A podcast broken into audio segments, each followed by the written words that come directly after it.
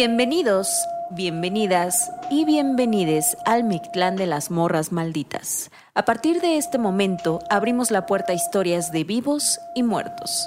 Quédense con nosotras, apaguemos la luz y entremos a la noche. ¡Woohoo! Ya, Ya, ya estamos de noche, ¿o qué? Uh, bueno, en nuestro corazón es de noche. Sí. Siempre es de noche. Oigan, Yanis, Ey, Erika, Hola. ¿qué onda? andamos bien contentos. Oigan, le queremos decir porque pues está aquí nuestra invitada de honor, Erika Tirado, a.k.a. Kika, para los compas. Ajá. Kika, ¿cómo estás? Yo estoy muy bien, estoy muy contenta de estar aquí compartiendo con estas dos chicas talentosas y porque ya es viernes. Estamos tomando ¡Ey, mezcal. sí! Pero además mezcal acá con tamarindito y Ajá. todo bien rico. Una preparación ahí mágica de la Yanis. Una de las pócimas de morras malditas. Exacto. Sí, tiene magia, tiene de magia. hacer el tutorial de este trago. Está Sí, muy lo voy a subir, lo voy a ¿Quieren subir. el ahí. tutorial de cómo hacer tragos con mezcal? Escriban en el chat. O pueden escribirnos en el super chat que ahora tenemos activado y estamos bien contentas. Sí. Y nos pueden mandar ahí sus donaciones. Unos 40 euros, así casual, pues, ¿no? Algo Algo que Tranqui, tranqui. Lo que les sobre.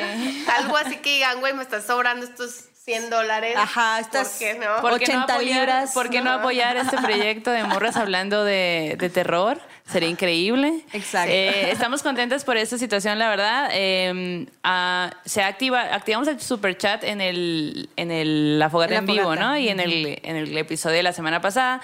Y pues hemos tenido donadores y ha chido, sido ¿no? súper cool. Quiero que sepan que todo ese, ese dinero va a ser usado para tener equipo nuevo, que mucha falta nos hace, y poder grabar. La verdad es que tenemos varios planes, pero queremos grabar como en diferentes locaciones y lugares y sería increíble pues tener equipo propio para poder salir Sí. a aventuras Exacto. malditas. Chicos, si les gusta este podcast, apóyenlo para que siga creciendo y hagan cosas más vergas estas Yay. chicas. Yay. Donen. eh. Donen, donen. No, más bien sería 666. o libras, libras, libras, libras. ¿no? Bueno, Oye, oigan, Como pues, quieran, pero donen. Erika. done un pesito lo que quiera. Erika, eh, pues bienvenida, bienvenida a este Gracias. quelarre maldito. Erika, para la gente que no la conoce, es makeup artist y es una emprendedora de, tiene ahí varios proyectos. Uno de ellos es Cuchita. Cuchita que si no lo conocen, pues ahí síganlo en redes Síganme sociales. en Instagram, Tienda Cuchita. Es una tienda de joyería. Es un proyecto personal que nació hace varios años y ahí va creciendo. Entonces sigan y consuman local. A Claro huevo, sí. con súper consuman local, amigo. Oye, ya nos dijo que nos iba a mandar algo por ahí. Sí, les voy a mandar algo para, que vean, acá, para que vean lo que la calidad de nuestros productos, A obviamente. huevo. El de hecho, la, la. Yanis lo, lo dijo en el programa que está grabado. Ya no puedes no Ya no mandarnos. puede. Ya no puedo, güey, chingado. No, claro que sí. Oigan, y para ustedes que están ahí en casa en este momento, les estamos dando este, este tiempito para que ustedes se preparen allá en casita, que tengan lista su bebida, sea un cafecito, sea un mezcalito, lo que ustedes quieran. Si están haciendo la tarea, pues está súper chido, nos encanta acompañarles cuando ustedes están trabajando, haciendo lo que tengan que hacer, pero es hora de comenzar con lo que hacemos en este podcast, que es contar historias. ¿Están listos, chicos? Sí. Sí, capitán, estamos listos. Salud. Váyanse, por los que están haciendo tarea, pues un licuadito ahí, no un sé. licuadito de, café. de, de, este plátano. acá. Ay, qué rico. Con chocomilk. Sí, qué Chocoleche. Oye, pues muy listos. Oye, Erika, em, ¿a ti tú crees en las cosas sobrenaturales? Claro que creo, lo confirmo porque me han pasado cosas sobrenaturales que más bien yo las llamo como más intuitivas que sobrenaturales, pero quizá otra gente pueda ser como sobrenatural, pero claro que sí, creo y sé que pues la energía siempre está ahí en otras formas. Entonces, partiendo de ahí, bastante creo. ¿Estás lista para escuchar historias sensitivas? Oye, pero ajá, ¿qué te parece si empezamos contigo ver. en esta vez? Me gustaría escuchar, conocer un poco de cuándo o qué fue eso primero que recuerdas que tiene que ver con la intuición, con tal vez cosas que, ¿no? Que están por pasar o algo sobrenatural. ¿Qué es lo primero que te viene a la mente? Lo primero, bueno, lo primero que viví fue un sueño como astral. En ese momento Ok. yo no sabía que era un, un viaje astral y me asusté mucho. Pero últimamente yo soy más como con los sueños, soy súper intuitiva de que me he sorprendido a mí misma porque estos últimos meses he soñado cosas y han pasado. O sea, no, no han pasado igual, pero que es como una preparación. Cualquier, como en un escenario diferente, pero como la enseñanza es la misma. Entonces siento que mis sueños me enseñan antes de lo que, como que me preparan para Sí. lo que va a pasar. ¿Sientes que es desde chiquita? Mm, la verdad es que yo creo que mi abuela eh, pues era curadora y sobaba a las personas, les hacía Ah, como... qué. Ajá. Y ella pues siempre de hecho no cobraba nunca por sus servicios. Ella decía como que era un don que ella tenía y siento que yo desde ahí traigo todo este rollo de la intuición, de, de las manos, mi, mi- mi herramienta de trabajo son las manos, entonces pues siento que desde ahí ya lo traigo. Nací con él. Oye, ¿y la viste curar alguna vez a tu abuelita, Pues hacer algo? sí la vi porque ella a mí me siempre me empachaba, entonces ella me, me curaba del empacho. Ah. Guau. Pero sí, siento que desde ahí lo traigo y, y mi papá me cuenta que pues a ellos siempre les hacía cosas con productos naturales, como Sí, pues, sí, desodorantes y cosas así. Qué padrísimo. Qué grandón, güey, Pues las, son las llamadas brujas, ¿no? Ajá. exacto, de antes, exacto. entonces De pues yo soy una bruja y siempre me he considerado una bruja, la neta, y creo que todas las mujeres lo tenemos, pero no, no muchas se atreven a desarrollarlo, entonces da Claro. miedo. Claro. O no Pues, lo saben, o güey. no O, saben. o lo hacen todos los días, nada más no lo nombran como. Exacto, ¿no? Exacto, Como que ajá, brujas, exacto. Lo llaman diferente. Pues bienvenida a la Quelarre. Y pues, Oigan, pues yo quiero empezar ahora sí con una historia a ver. que nos la mandó Aide, que siempre nos anda mandando cosas bien chidas e impresionantes, pero esta, esta, esta historia no le pasó a ella, sino que le pasó a unas amigas suyas, a una amiga en especial, pero dice, ella quiere mantenerse en el anonimato, así que así vamos a dejarlo. Catalina, ah, no, ah, no es cierto, no es cierto. no es cierto. Catalina, vas a ser anónima. Saludos a Catalina. No, no, no. Pues resulta que, que la amiga de Aide, vamos a ponerle Catalina. Bueno. Eh, Catalina eh, es maestra. Ajá. Y es maestra de los niños más chiquitos. Qué gran labor, güey. O sea, ser maestra de los más Qué pequeñitos. paciencia, la neta. Súper Qué paciencia. Fíjate que a mí en algún momento dije, ay, a mí me hubiera gustado ser maestra de jardín de niños. ¿Neta? Sí, sí, Órale. sí. No sé por qué. ¿Y luego? ¿Cuándo, ¿cuándo dijiste? Arriesgada desde antes. Exacto, pues dije, no, pues ya. Me no. gusta el terror, voy a ser maestra. Voy a ser maestra. De Exacto. terror Y capaz niños. que hubiera tenido varias historias porque esa tiene que ver con eso. Pues resulta que Catalina, como trabajaba con los niños, pues un día eh, dice, pues los niños, como son esta etapa más transparente, más exploradora, más honesta, que a ella le tocó mucho trabajar con niños que tenían amigos imaginarios, niños que viven con autismo y que son niños bastante eh, interesantes también, ¿no? Como que ven el mundo de otra manera, ¿no? Lo consigue, lo conciben de otra forma. Ven cosas que nosotros no. Claro, Sí, güey, tienen acceso sencillo. a otra información, Sí. Para mí como que tienen la llave, la güey. Claro, como- claro, por supuesto.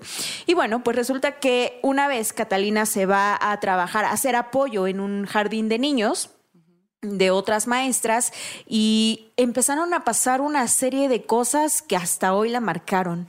Empezando porque, pues como maestras de jardín de niños, ellas siempre tenían que acompañar a los chiquitos cuando iban al baño.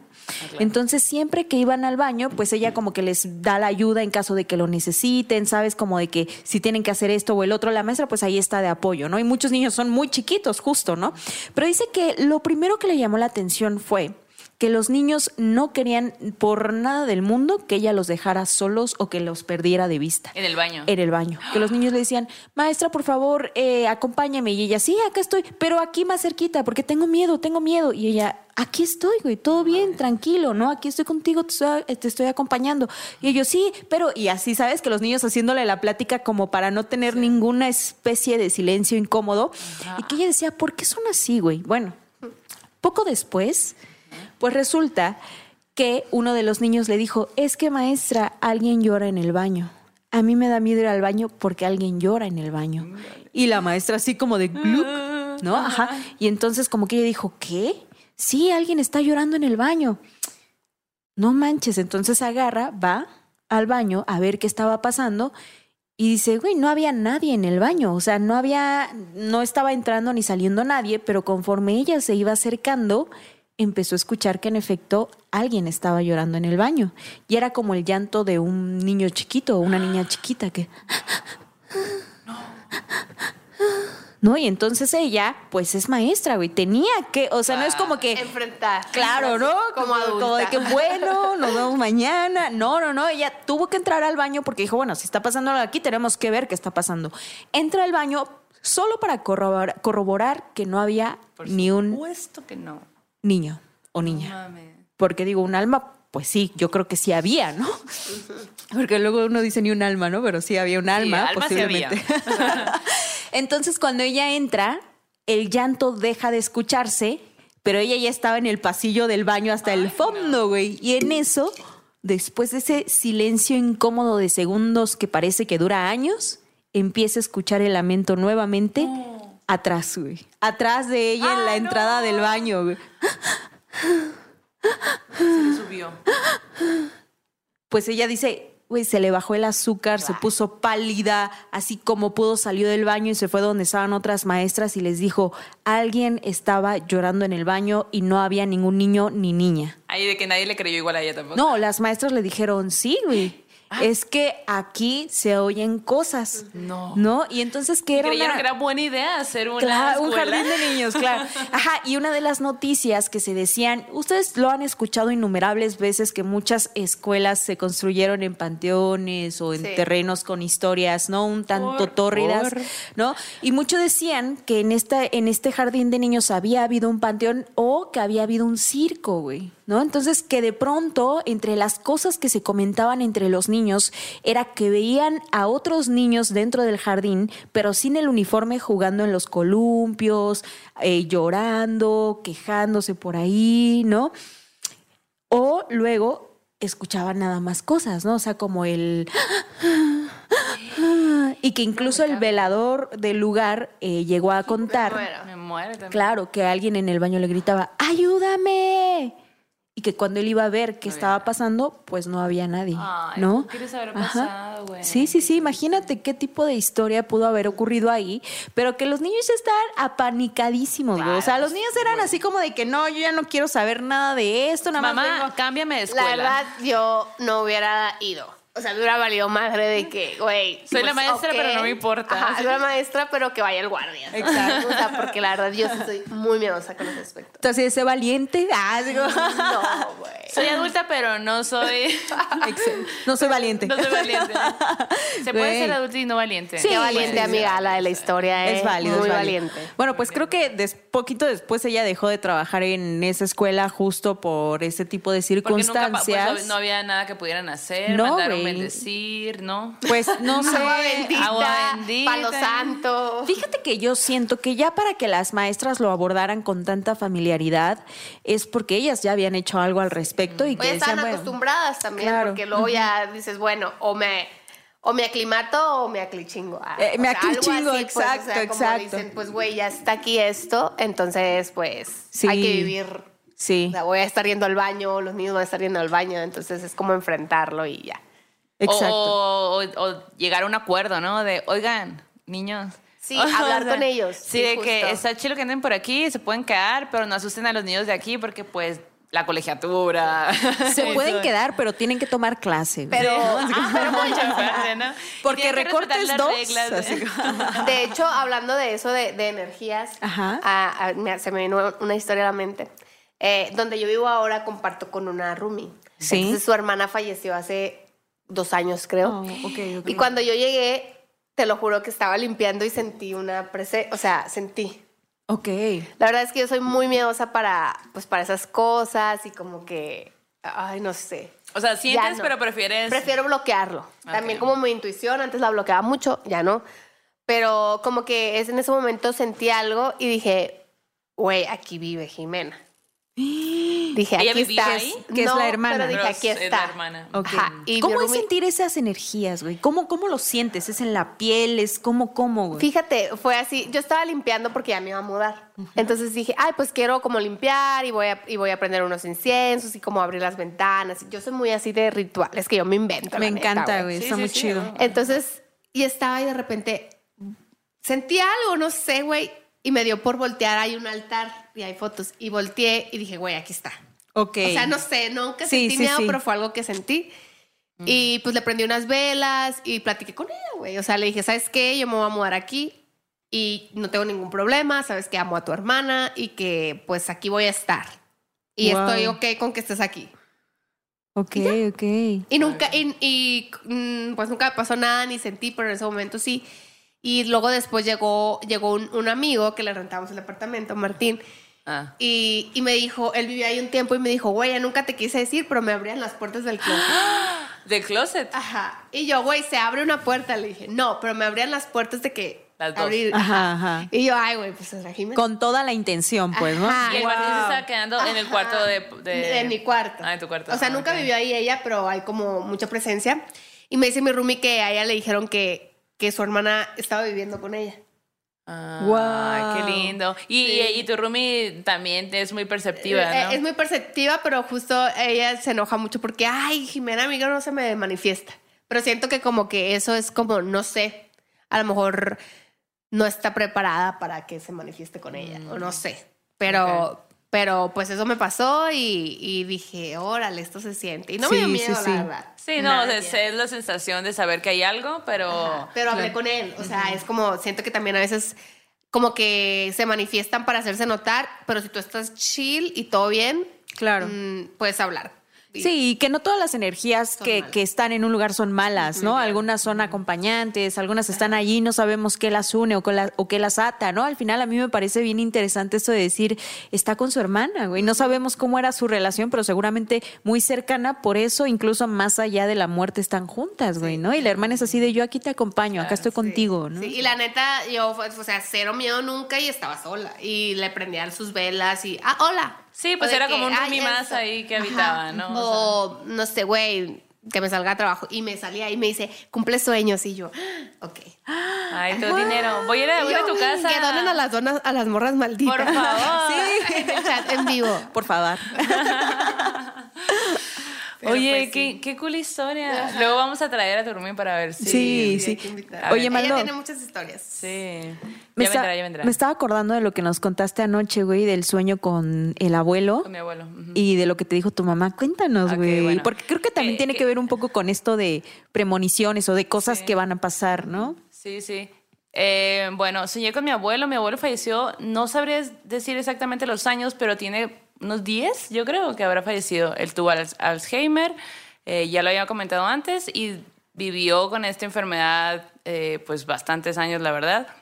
Entonces yo la verdad es que mi mamá lo cuidaba mucho y, y los, pues, los recuerdos que tengo de él son de todos esos años de enfermedad, no tanto de cuando él estaba bien.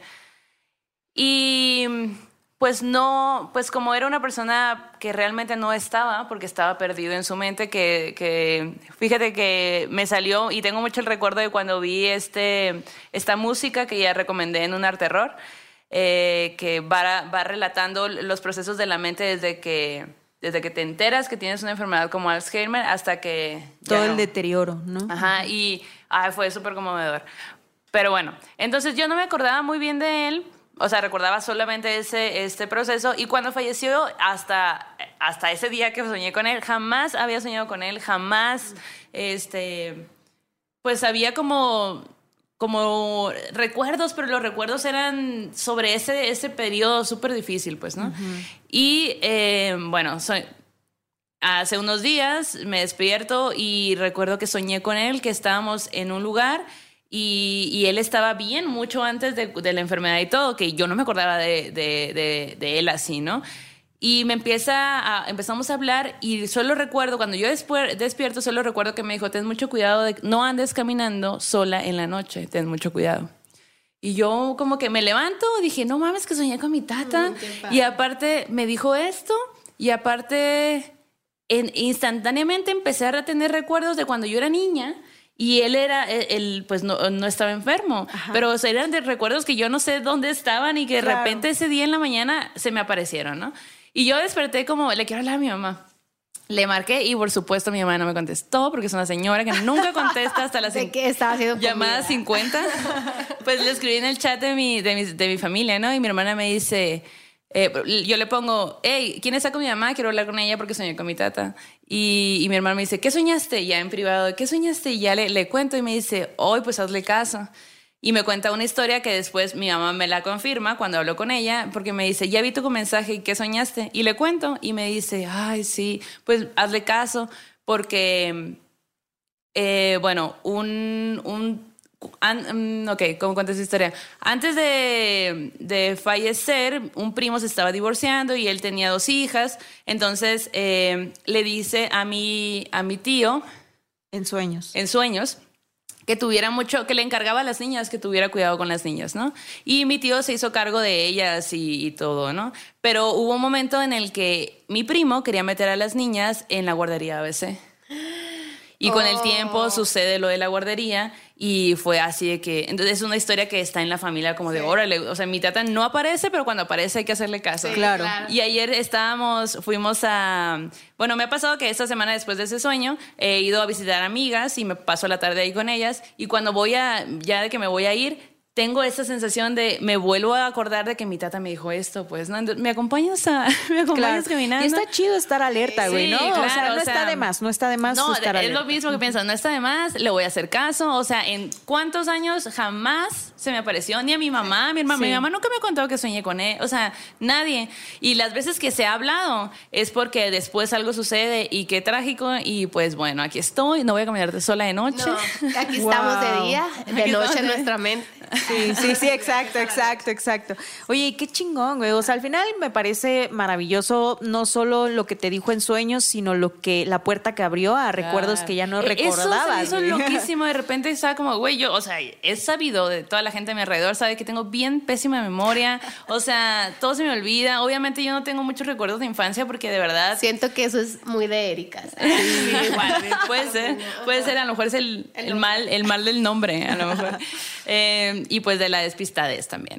Y, y, pues bueno, también eso para mí ha sido y ha, y ha seguido siendo, o sea, como que hay una imagen en mi mente que la traigo y solo es una imagen de él como riendo y, en su casa, o sea, como que de un cumpleaños. Claro. Y no sé de dónde venga, quizá venga de fotos que después yo recreo, no tengo idea de cómo funciona en la mente, pero pues yo, bueno. Yo siento que desbloqueaste un recuerdo. Puede ser, Muchas veces sí. desbloquea- o sea, como que bloqueamos cosas por, por no sé, y luego ya de repente tienes un recuerdo y te desbloquea Te- otras cosas. sí. Exacto, Pues está cool. Ahora me estoy acordando mucho de mi, de mi tata. Ay, pues que en paz descanse. Que en paz descanse, Tu, tu sí. tata, tu tata. Yo recuerdo un sueño también, o sea, porque yo sueño mucho. Me Por encanta eso, güey. Yo también sueño un montón. Bueno, aquí las tres soñamos un montón. sí. Y, y- pero casi nunca me acuerdo de mis sueños. Pero cuando me acuerdo es por algo.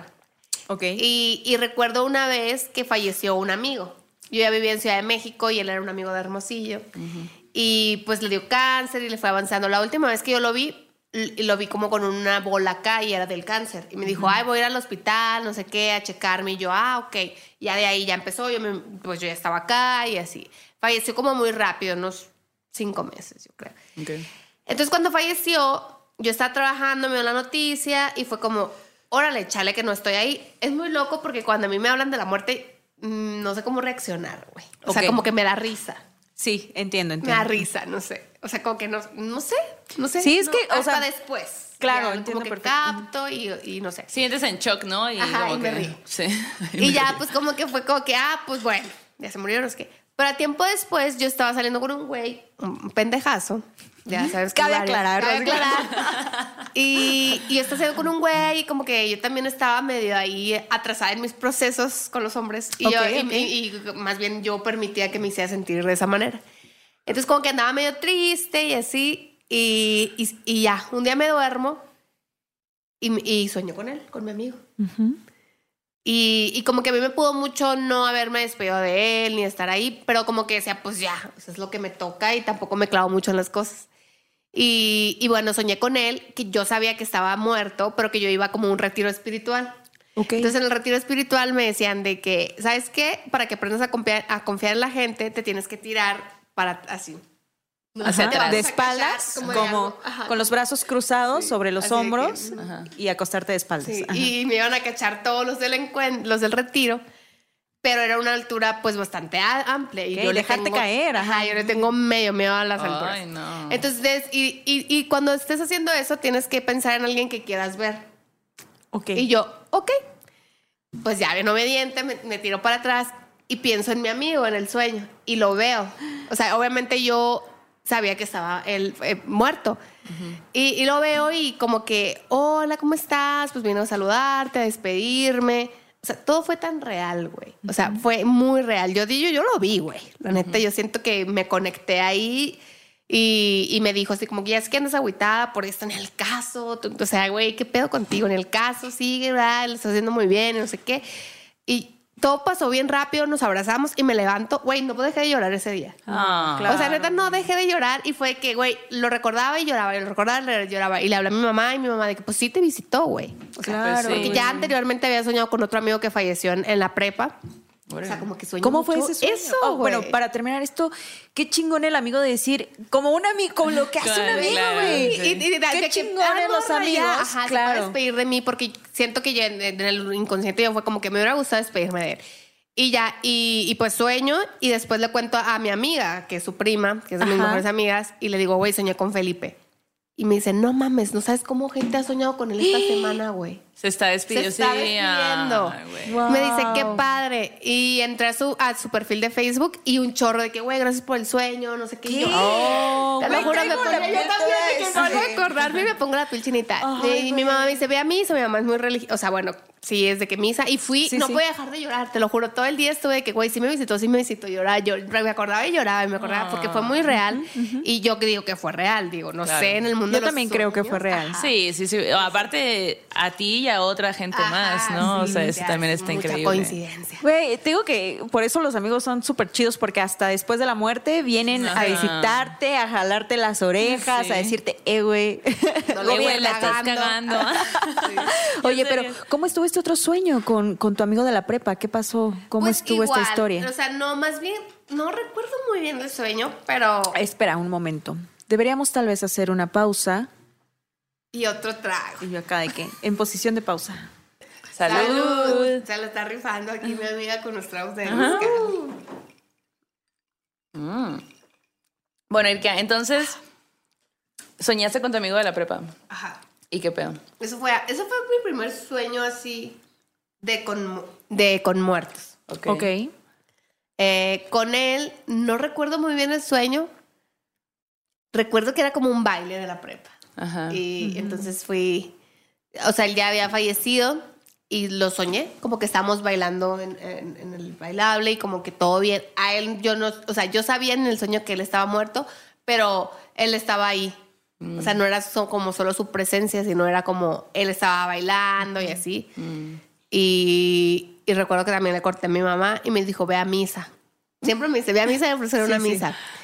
Y sí, fue a misa y, y ya. O sea, como que ese fue mi primer sueño con, con muerte. Pero él no te dijo nada, no, no me hablaron dijo nada. nada, solamente soñé con él y como que nos divertimos. Wow. Ah, ¿Cómo ves prepa? Como, ajá, prepa, Ajá, pues. claro. Siento que también no era como que me podía dar algún mensaje o algo, porque pues en ese tiempo yo ni es, o sea. A lo mejor te lo dio y no lo... Ajá, Claro. ajá, quién sabe Sí. Omitió esa parte. Hay que Ajá. estar muy así, o sea, como que también... No estaba tan despierta. Ajá, hay que Sí, estar muy sí. atentos, ¿no? Como que a ese tipo de cosas. Porque igual y siento que en el día a día nos pueden pasar diferentes cosas que nos dan señales de otras cosas y, y como no prestamos atención o, ajá, como que... Las blo- o la- bloqueamos nuestra intuición. Ajá, pues ya Exacto. las dejamos ir. No sé si les ha pasado, eh, por ejemplo, de repente ver, a mí me pasa, ¿no? Que veo algo y, y luego como que le presto atención, singular atención, como, ah, estoy prestando la atención a esta vela y todo bien y de acto seguido no sé hago algo y eh, a lo mejor en ese mismo momento o en ese mismo día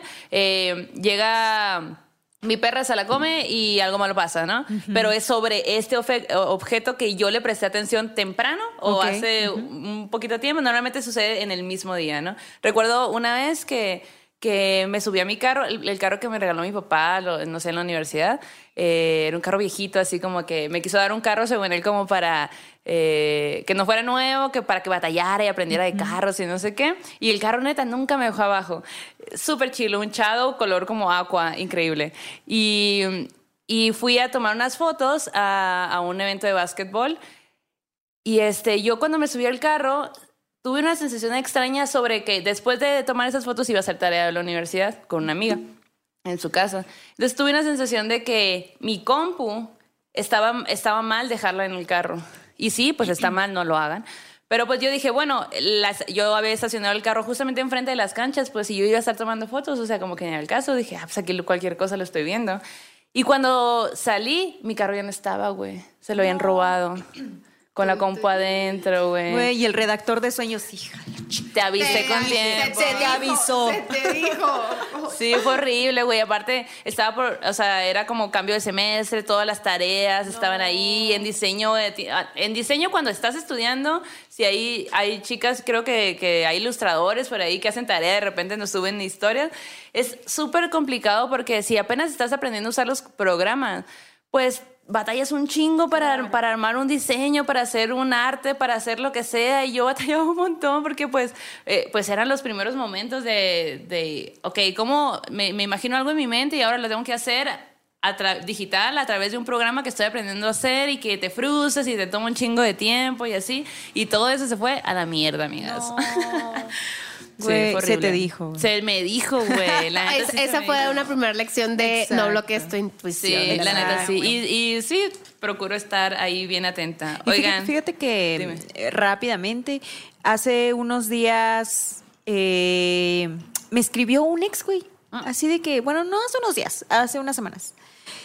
Y me dijo, soñé contigo. Y él es como, yo de lo que recuerdo, él era como muy de que si soñaba con alguien, le hablaba a esa persona, ¿no? Ah. Y varios familiares me dicen, si sueñas con alguien en un sueño como medio intenso, denso, oscuro, llámale, ¿no? Nada más como para romper ahí, ¿sabes? Como una, no sé, posible maldición o no sé cómo llamarlo, ¿no? Pero siempre dicen que si sueñas con alguien, pues le hables para que para ver que todo bien. Y me dijo, güey, soñé contigo que íbamos en una carretera con su hija, este, y que íbamos en una moto, ¿no? Y que íbamos así en un, era como un desierto, ¿no? Entonces íbamos en medio y que de pronto nos empezaron a perseguir unos lobos. Pero unos no. lobos gigantes, güey. Dice, eran unos lobos enormes, enormes. Y entonces que de pronto como que intentaban cazarnos los lobos en la carretera, pero que lográbamos llegar de pronto, cambio de escena, a un edificio muy alto del que había una entrada y nos metíamos en chinga y de pronto cerrábamos la puerta, pero en cuanto cerrábamos la puerta como que ya estaba entrando la cabeza del lobo, güey. ¡Pum! no. ¿No? Así como que dije, wow, güey, qué sueño tan chingón. Así como que dije, ah, no mames. Se salvaron, pues. Ay, me dijo, no, todo bien, nada más, todo chido. Y yo, sí, sí, todo bien, pues, ¿no? Qué bueno que nos salvamos, ¿no? Y así, como que ese día me desperté cansada y dije, pues con razón, güey. O sea, Corrí, acabo de sobrevivir en otro sueño, güey. No es para menos, ¿no? Ay, güey, corrió un chingo. Yo sí siento, güey, que si usted siente que se siente cansado de pronto después de que se despierta, a lo mejor sobrevivió en el sueño de alguien, hizo algo, güey. A huevo. Ajá. Oye, bu- buen punto, ¿eh? Pues que, Puede ¿Quién ser, soy ¿no? yo Puede ser. conmigo? Ando bien cansada. Yo, yo vivo feliz, cansada acá. A huevo. Oigan, les quiero contar la historia que nos mandó Ganechi-san. que nos cuenta que eh, está saliendo con una chica y que en casa de la chica suceden cosas extrañas. Oye, pero además dice mi novia maldita, güey. Sí, qué padre tener una novia maldita. A huevo. Qué bendecida. Ajá. Ajá, la neta. O sea, si no, qué aburrido. Qué interesante. Sí, es súper interesante. Mismo te mantiene ahí al, al tanto del mundo, del mundo este, Sobrenatural. Sobrenatural, exacto. Pues nos cuenta que, que estando con, e- más bien que ella le cuenta que un, un día estaba en su cuarto y de repente apaga la tele y en, la, en el reflejo de la televisión ve como en su cama atrás hay un hombre acostado con las manos en la cabeza, así como de chilling, aquí acostado. Y ella pues se espanta un montón y voltea a la cama y no hay nadie, pero voltea de nuevo y en el reflejo se sigue viendo este, este ente acostado. Y se sale corriendo y dice que todo el día pues no pudo entrar a la- al cuarto, ¿no? Pues porque qué pedo con, con esto que vi. Y luego cuenta que en otro momento eh, ella vive como una especie de vecindad y cuando llega se, se da cuenta que hay como alguien en, el, en el piso de arriba viéndolo, como que la está viendo. Y pues se saca de onda, ¿no? Y pues entra a su casa y todo y pregunta como quién, es- quién está de visita y todo. Y resulta que no, que no había nadie en realidad. Y que ella había visto a alguien que le estaba viendo desde el piso de arriba. Y para y todavía después de tu cara de y, y para sumarle esta y para sumarle esta historia porque eso no es suficiente. Como porque pues si es si es novia maldita, hay que ser maldita de verdad. Exacto, exacto. Maldita pero no culera. Ajá, sí, exacto. Maldita en diferentes sentidos. Eh, eh, bueno, di- eh, dice que, bueno, ella sueña, no la novia, sino Ganechi sueña, que porque se empieza a quedar ahí, pues a dormir, y empieza a tener, dice, tuve, cada vez que me quedaba a dormir, tenía sueños bien culeros. Y que una noche sueña que, mm, que duerme con la puerta cerrada y que la puerta se abre y que había un niño viéndolos en la oscuridad. Que eh, siempre en el baño, dice, ¿no? Bueno, Eran primero empieza, primero cuenta que siempre en el baño veía a alguien que cuando, no sé si estaba en el baño, en el reflejo del espejo, veía a alguien atrás de él, de ella. Y, y que, y pues esta, esta historia de cuando sueña que están dormidas y que eh, se abre la, la, la puerta y ella ve como hay un niño desde la puerta viendo eh, hacia donde están dormidos, ¿no? En la cama. Y pues se saca un montón de onda. Y cuando despierta en este plano, en, en la vida real, la puerta estaba abierta. No más. Y ellos siempre duermen con la puerta cerrada. Y pues como que ya se empieza a sacar de onda, qué onda, ¿no? Qué pedo. Y, y cuenta en otra ocasión, sumándole más al terror de esta historia. Chica, enfrenta a todos. Chica, Por chica favor. una limpia. A la casa, güey. Ajá, todo, ¿no? Eh, pues dice que hay una, hay como una, un restaurantito ahí, ¿no? Y, y- pero siempre cier- cierran la puerta como para entrar a, a- a donde está la vecindad, donde están las casas, pues porque el barrio es medio peligroso y pues no vaya a ser. Y que estaban solas y, y ahí estaban, este, pues como que chileando, haciendo X Casual. cosas, casual y no sé qué. Y de pronto escuchan como, como gritos afuera y se sacan de onda y dicen, ah, no, pues qué pedo. Y cuando bajan se dan cuenta que todas las puertas de la casa estaban abiertas. Sí, güey. Y ellas los habían cerrado porque pues es peligroso el barrio, Sí, pues entonces cerraron todo y como que, ¿qué pedo? Y salen y no había pasado nada, como que no, en realidad todo era un día normal de, normal, todo normal. Ellos habían escuchado un grito y cuando bajan todo estaba abierto y pues se cagan de miedo. Y claramente, porque pues qué miedo, imagínate eso. Qué denso, güey. Súper denso. Güey, yo viviría de que en estrés total, de que. No manches. Digo, Sí, o sea, es un ruidito y a la madre, y viene el niño, y viene el hombre, y viene. Ay, sí, no, No, que te abran los frascos, güey, esos que son difíciles de abrir, pero las puertas, güey, ya está muy denso. O sea, si estamos viviendo en el mismo lugar, ayuden. Al mínimo, barran, saquen al perrito o algo.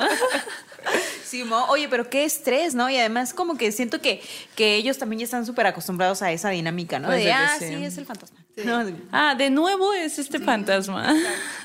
sí, como Don Fantasma. ¿Cómo la ves? Imagínate, me recordó como, ah, creo que es la película de Sexto Sentido en la que están Estaba pensando en la, escena, en la en cocina, el ¿no? En el desayunador y de repente voltean y toda la, la cocina tiene las puertas abiertas. Pero en un segundo de nada más volteo para agarrar una cuchara y volteo y ¡brup! todo está abierto. Y dije, ah, quería galletas. ¿Qué? Güey, justo tenía esa te escena en la, galletita, ¿no? Sí, sí, sí. Una mano saliendo de un cajón. Ten. Me muero, güey. Güey, no manches, no manches. I see dead people. I see dead people, morras malditas.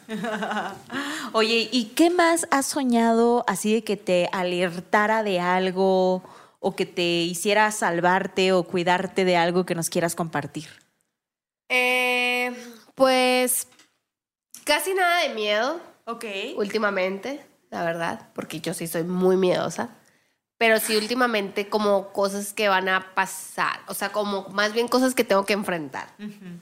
Eh, por ejemplo, eh, como con mi exnovio, cosas que tenía que resolver ahí. Ok, ok. Y lo soñaba y pasaba, güey. Hoy no. Ok. como- Entonces yo ajá. decía, ok. Como que en el sueño sentía primero y luego ya cuando pasaba decía, ay, pues ya pasó. Ok. O sea, ya Sí, era sí, esto. sí. Ajá, así. Entonces, como que empezó a ser muy frecuente. Fue una, fue una como, eh, eh, como una etapa de sueños de como dos meses, tres meses, pero soñaba. Tres días pasaba lo que soñaba. Sí. sí, pero sí. pasaba de una manera diferente, pero era básicamente como lo que, lo que sentía en el sueño, pues como que, ah, eh, me lo encuentro. Claro. Lo encontraba. O así, ¿sabes? De que, no. ajá.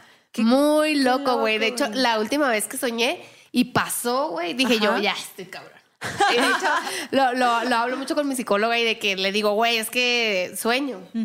Y, y por eso amo a mi psicóloga porque me, me entiende perfectamente. No lo hace menos, Y siempre pues, me dice, güey, sigue tu intuición, sigue tu intuición, sigue tu intuición. ¿Qué, qué Sí, frase sí. tan poderosa y necesaria esta de seguir tu intuición, ¿no? Como que siento que muchas veces justo ignoramos eso que sentimos que tenemos que hacer o que no tenemos que hacer y que ya al final dices, por o sea, por algo me decía que no fuera, güey. Por ejemplo, mi hermano un día fue al estadio y como que tuvo una mala experiencia en el estadio y ya cuando estábamos platicando días después de eso me decía, güey, es que todo me decía que no fuera. Sí. O sea, todo, o sea, ahorita estoy haciendo el recuento de todas las cosas que pasaron Sí. para que yo no fuera ese día y todas las cosas que yo ignoré porque me aferré A querer ir. a querer ir, Sí, también pasa. Pero también está cabrón porque de pronto dices, güey, si no me aferro, ¿qué logro? No, o sea, como que es ese universo de... Sí, ¿a también, porque también sí, si todo no? lo ves como una señal, también luego Claro, no haces güey. nada, ¿no? Ajá, exacto. Tienes que como que es ir aprendiendo a saber qué es una señal y qué es cosa de la vida, o sea, como que Sí. también es complejo, pues. sí, ¿no? es complejo. Ajá, pero yo pienso que es como, o sea, una señal sí, pero a veces de que tienes que hacer algo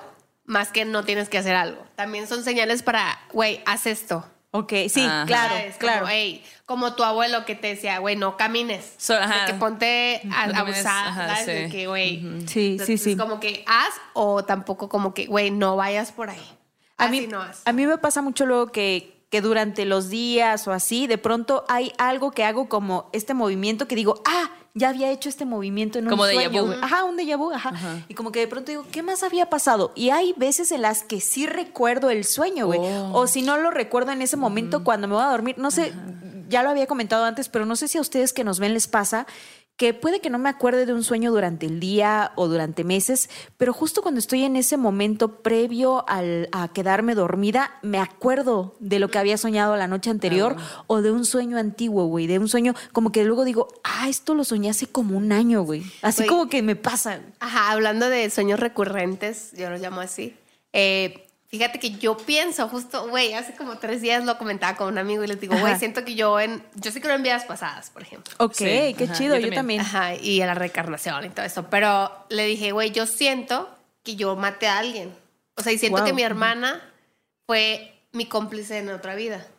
Mi hermana Paulina, porque siempre he soñado como ese sueño, no sé cuántas veces a lo largo de mi vida, o sea, diferentes años muy separados, pero que sueño mucho que vamos en una camioneta y que como que acabamos de ocultar el cadáver.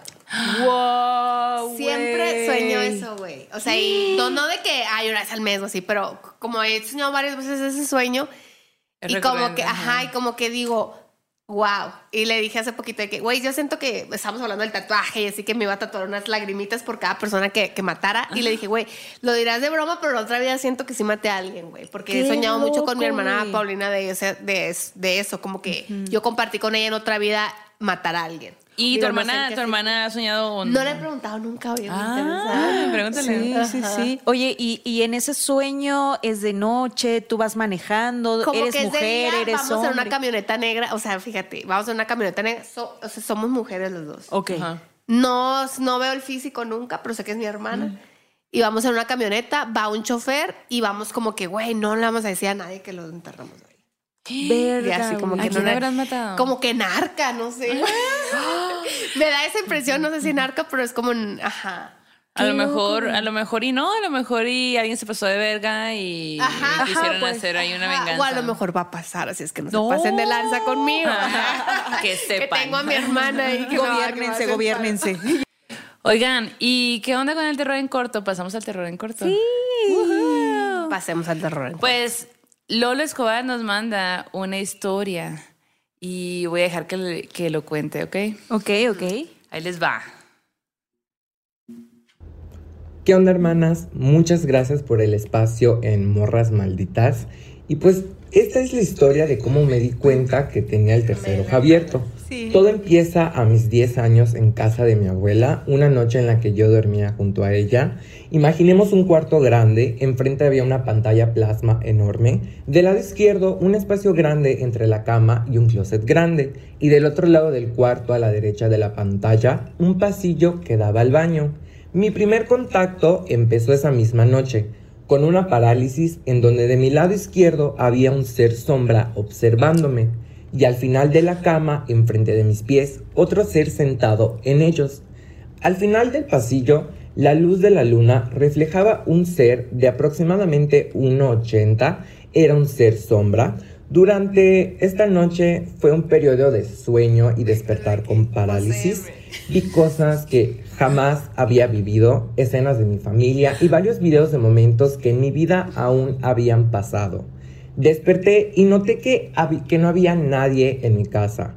Entré como en un sueño y me di cuenta por la sensación. Subí al cuarto con mucho miedo y me tapé esperando dormirme.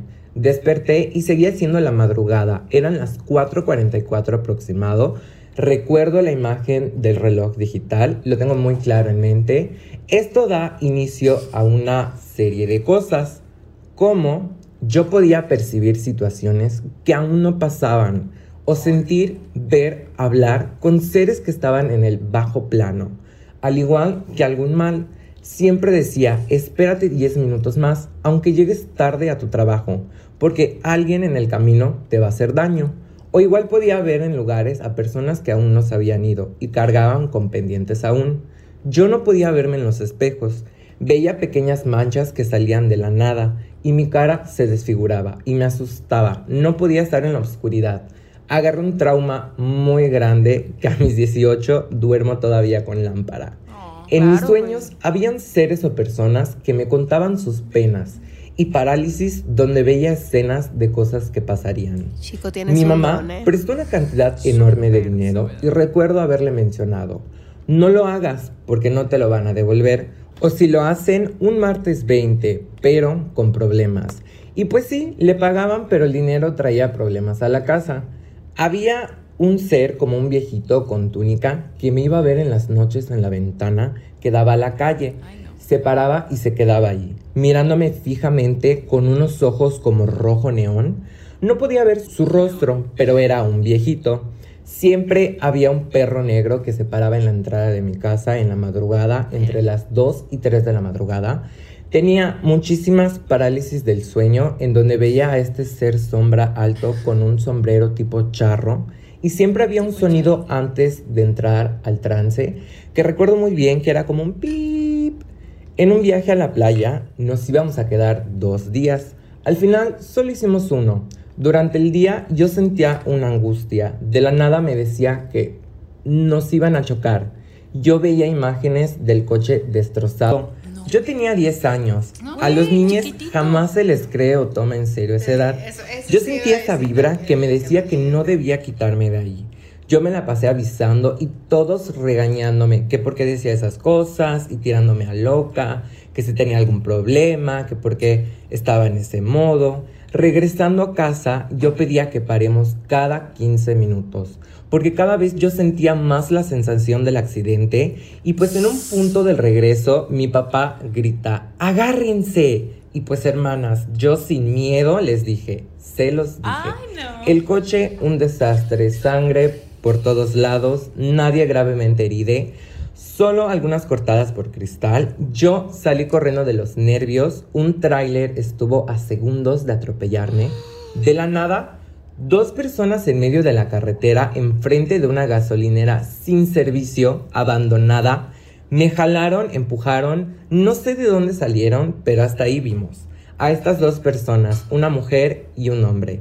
No traían coche ni nada, desaparecieron en la nada en la oscuridad. El transformador del poste cayó encima del carro, provocando un corto muy cañón. Pero pues gracias a esos dos seres de luz que aparecieron, nos salvaron, o más bien me salvaron. Ay, güey. Cuidado el chico.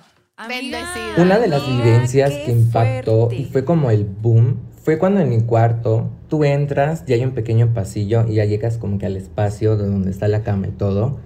Un ser se asomaba de reojo viéndome y yo podía verlo entre la oscuridad. Yo podía ver a estos seres de forma espesa y pues mi mamá ya en un punto preocupante dormía conmigo. Pensaba que tenía algún problema de sueño o algo por el estilo. Pasa que entre las 3 y 4 de la madrugada yo me levanto y veo una niña de mi lado derecho entre el espacio de la cama al closet. Era una niña con chinitos, era una sombra, con vestido y ojos verdes neón como luz. Me veía moviendo la cabeza diciendo no. Yo le digo a mi mamá y me dice, ya, deja de chingarme. Y en cuestión de 30 minutos, ella se levanta y la ve y pega el grito a los cinco vientos y por primera vez me creyó. Mi madre, al ver que ya no dormía y ver que era real lo que yo vivía, opta por ir con un vecino. Da la casualidad que detrás de mi calle había un señor que se dedicaba al esoterismo y cosas por el estilo. Él mencionó ver mi tercer ojo, que estaba muy desarrollado y que cargaba con un muerto y que heredé el don. Este señor mencionó que tenía que quitarme el aura o cerrarla. No logré entender esa parte y pues realizaron velaciones en donde el hombre entraba en mis sueños para hablar con el muerto.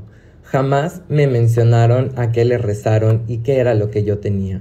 Desde ahí ya no veo nada. No Algo que a mis 18 tengo aún y que he aprendido a desarrollar es la intuición y un tipo de comunicación sensorial.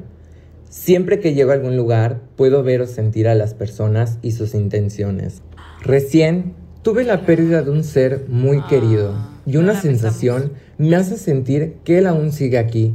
Él esperaba despertar Aún ella no puede procesar que ya no está aquí y no puede dejarnos hasta terminar sus pendientes. Ah. Puedo sentir cómo ella se siente, sus deseos y pensamientos. Lo he sentido cerca, puesto que ella sabía mi trip sensorial y creo que quiere comunicarse conmigo. Aún pienso si es él. Hace mucho tiempo que no hablo con un muerto. Y recuerden, el bajo astral es muy poderoso y no sabemos si es nuestro ser con el que hablamos. Y pues nada, muchas gracias por el espacio en Morras Malditas. Ah. De este lado del micrófono, Lolo Escobar. Un saludo a todos desde Mérida, ah. Yucatán. Saludos. Hasta luego. Mérida. Nuestro corresponsal. Amigue, este... no, así. Imagínate que puedes tener corresponsal. Hay, hay varios puntos que me sonaron ahí. ¿Verdad? Justo por eso, eh, de hecho, nos escribió hace unos días y nos dijo, ay, a mí me han pasado este tipo de cosas y yo, güey, vamos a grabar un programa de eso. Y me encanta cómo conecta, o sea, siento que, que neta que los programas que hacemos, todas las historias tienen como un hilito conector, ¿no? O sea, o sea yo, yo de que justo le dije a Erika, a mi a la tocaya. Que, que, güey, le dije, pues yo la neta no he visto de que fantasmas y tal pero soy muy de la intuición. Y, me encantó estar escuchando esas historias sobre la intuición y sinceramente pues, todo se conecta. Sí, exacto. Pues eh, Lolo nos escribe aparte, quiero leer una, una parte que escribe que dice... Como dato, hoy, 23 de septiembre, después de tanto tiempo, fui medium. Algo que jamás practiqué y desarrollé. Se realizó un evento de despedida de mi ser perdido y durante la ceremonia, después de tantos años sin hablar con gente muerta, Pude hablar con él. Tiene una energía hermosa y tan grande que terminé exhausta y consumida. Me siento feliz de haber ayudado a uno de mis amigos más queridos y apreciados en este viaje de la vida a llegar a la eterna felicidad. Donde sea que esté, solo sé que se encuentra en un lugar mejor y que por fin pudo aceptar su partida. Ella solo quería despedirse de su madre y sus hermanas. Mm. Yo no sabía que tenía hermanas, pensé que eran única, que era hija única de la eh, de la nada más que empezaron a llegar nombres, ah, de la nada empezaron a llegar nombres a mi cabeza y sus deseos y pensamientos. Y simplemente los expresé en la ceremonia, yo sin saber quiénes eran. Solo expresaba lo que llegaba a mi mente. Todo lo que yo decía concordaba con las personas que estaban presentes en el lugar. Ella era una de mis profesores activista en, pro de la diversidad y pionero de las marchas en Mérida, Yucatán. Y que gracias a él se aprobó el matrimonio igualitario, güey. Así como un sinfín de cosas que hizo para toda una comunidad, al igual que sus alumnos. Él era una persona dedicada a su trabajo. Podías ver cómo le apasionaba dar clase y sobre todo darnos consejos sobre la vida porque podamos consejos sobre la vida para que podamos saltar y no tropezarnos en ella. Le extraño, pero sé que ahora está mejor y él sabe cuánto, cuándo y dónde buscarme. Saludos. Wow. Saludos, Wow. güey. Justo cuando estaba escuchando su historia dije, güey, él es medium. Claro. O sea, como que dije, güey. Claro. Gran qué don. padre. Gran Súper don, don. gran don. Sí, o sea, es una gran responsabilidad y debe ser súper complejo porque me imagino que conlleva un montón de cosas como esto de estar viendo seres de un Claro. 80, no mames. Claro. Y- Yo- no, adelante, adelante. Ah, ok. No, yo solo quiero decir que cuídate mucho, Sí. siempre cierra tus círculos, come bien, neta, que esas cosas yo creo que para gente que, que tiene tanta conexión con lo otro es importante cuidarte muchísimo, Sí, ¿no? Ponerte siempre a salvo. Y qué bonito también que decidas abrirte para hacer este, esta conexión, ¿no? De despedida, de, Claro. ¿sabes? Con los otros, para con los que no tenemos ese don tan increíble, ¿no? Y súper joven, creo que es un buen momento. O sea, ya nos irás contando, por favor, venos contando las cosas que vayas pasando. Pero siento que es increíble todo esto, toda esa experiencia que has vivido y que has estado experimentando. Eh, te deseamos mucha, te mandamos mucha fuerza porque lo vas a requerir, me imagino. Claro, Y- claro. Gran poder lleva gran responsabilidad. Exacto, Diría justo, justo. Diría, no, yo fue en. Toy Story, ¿no? O ¿Qué? en Spider-Man. No, A pues lo mejor no. en Toy Story también Sí, pasó. eh, eh, Ahí, A ahí pónganos en cuál fue, andamos un poco Yo solo de Toy Story puedo decir que deliciosos viscos. Se llaman malvaviscos, vos. No, yo- Ok. Bueno. Eh, eh, fíjate que ahorita escuchando, como les dije, que me saltaron varios temas ahí Ajá. con esta historia, me encantó, la verdad. Sí, sí. Pero como que pienso que justo hablábamos también de la maduración del sexto sentido o de la intuición. como que tú no puedes captar un mensaje cuando estás, o sea, tan joven. En- en- me refiero, no importa la edad, me refiero a joven. eh, Espiritualmente. Espiritualmente.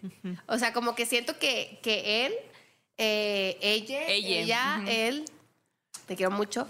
eh, como que fue madurando y como que siento que también ahorita me quedé tripeando yo sola de que No, a huevo, a huevo. Pero está chido porque justo la historia conectó bien cabrón contigo, güey. O sí. sea, como que te detonó hay cosas, Sí, sí, sí, ¿no? lo- y todo el destino, pero como que pensé de que, güey, ¿cómo vas? O sea, siento que él los veía antes en su infancia porque cuenta que a los 10 años empezó a Le ver pasó esto. eso del carro, que está increíble. Sí. Imagínate, o sea, también es un poco una enseñanza de, que era lo que hablábamos ya antes, Janes, ¿no? Ajá. De, de cuando los niños te dicen cosas, normalmente los tiras a loco. Sí, y claro. no hay que hacerlo, o sea, no, no. por algo te en dicen nada, las cosas. En nada, ni en historias de, de- de- paranormales o historias normales, pero siento que, o sea, como él describía como todo lo que veía cuando tenía 10 años de eh, entes con ojos rojos y así, siento que ahorita él igual está viviendo otras cosas más de medium porque ya está más desarrollado. Claro. Claro. Y es como lo que yo decía que cuando soñaba eh, con mi primer sueño que fue con alguien muerto, ahora ya se ha transformado en muchas cosas, en muchos sueños, porque yo ya estoy más madura espiritualmente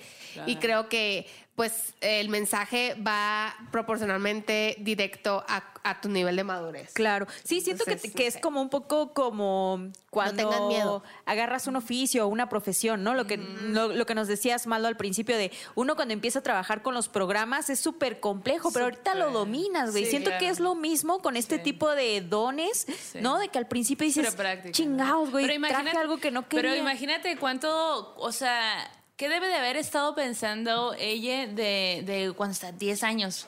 Y de repente estar viendo ese tipo de cosas, ¿no? Claro. Y, y- y contarlo. Y como bien decía de que su mamá, de que ya deja de estarme molestando. O sea, como que ya, ya, hasta que ya lo ve y que, y que gritó Claro. y que dijo, no mames a la Sí, y estos seres de la carretera que lo salvaron, que salieron de la nada, yo digo, para mí está refiriéndose a un algo montón de sobrenatural señales, también, un montón de señales y que Sí. hoy, ¿no? Qué emoción. o sea, Cuídate, que cuídate un montón. Sí, cuídate un montón. Eh, Protege tu energía Sí. sobre todo, porque incluso cuando, o sea, eso yo lo veo incluso, por ejemplo, yo hago maquillaje. Y, y a mí me encanta usar las manos, como ya les he dicho, siento que eso es algo que me heredó mi abuela. es tu don. Y como que me encanta como cuando aplico mis cremas, serums y todo, masajear y, y así. Pero muchas veces, eh, en toda ocasión, cuando convives con una persona, te quedas con un poco de su energía. Sí, es Entonces, cierto. imagínate ahora si, eres, si tienes este poder, güey. Y si, y si tu energía es con, con entes del pasado, entes que todavía están ahí, energía que todavía está ahí, que ya pasó a otro plano, debe ser mucho más difícil. Entonces, sí, siento que tú deberías de desarrollar un poquito como consejo tus rituales, tus Sí. propios rituales. Como que la gente muchas veces dice, pues, ¿qué hago para hacer una limpieza? Güey, haz tus propios rituales y tú sabes lo que te funciona y con lo que te sientes cómodo, pero nunca dejes de como avanzar en tu intuición. Claro, Pero, definitivamente. O sea, haz tus rituales y lo que te funcione y lo que te funcione de acá, del tarot, de otra cosa, de esto, de... Pero sí es muy importante hacer tus rituales. Me encanta eso y creo Gran que para incluso quienes no tenemos ese tipo de dones, los rituales nunca están de más, Nunca. siempre son Los somos seres de siempre- somos seres son- rituales. Somos latinoamericanos aparte, güey. Somos de mayas, o sea, Claro. rituales, venimos de ahí, güey. Sí, güey. no, Históricamente el mundo es de rituales, entonces creo que es increíble lo que nos dice Erika, ¿no? Ustedes hagan sus propios rituales, ¿no? Por ejemplo, a mí de pronto me gusta comprar hierbitas o plantitas que huelen rico y las pongo ahí, Sí. ¿no? Porque quiero ponerme a trabajar y que huela esa hierbita Claro. porque me hace bien, ¿no? O sea, como que ese como tipo más de Si convives con energías, como decir, ok, convivo con energías, pero esta es mi energía. Claro. Y ok, te acepto, pero también me protejo y, y sí voy a dar tu mensaje, pero güey, tú también esta es mi Sí. energía y calma. Sí, y me encanta esto que dices que siempre nos Tenerlo quedamos claro, ¿no? Ajá, Sí, sí. claro. No, me encanta esto que dices que siempre nos quedamos con un poco de la energía del otro, de la otra o de los otros, ¿no? Siento que sí, a final de cuentas. La ¿no? gente Como que, hace masajes, Claro, por ejemplo, es que es muy común que hacer masajes y luego como literal limpiarte de que Sí, salte ya sí. no te quiero aquí. O sea, es como muy común.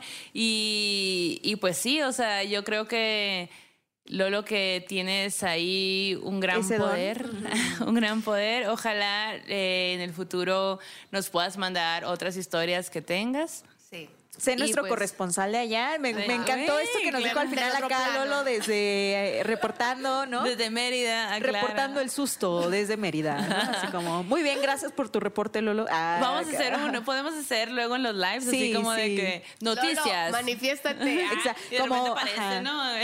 Como que ya vamos a establecer incluso también el Dead News, que Dead También News. podrían invitar a Lolo a un programa. Lolo, Ay, que cuando estés en la Ciudad de. México, tú nos dices y te traemos. Y ahí Ah, nos Lolo, hacemos cáele a brujería. México.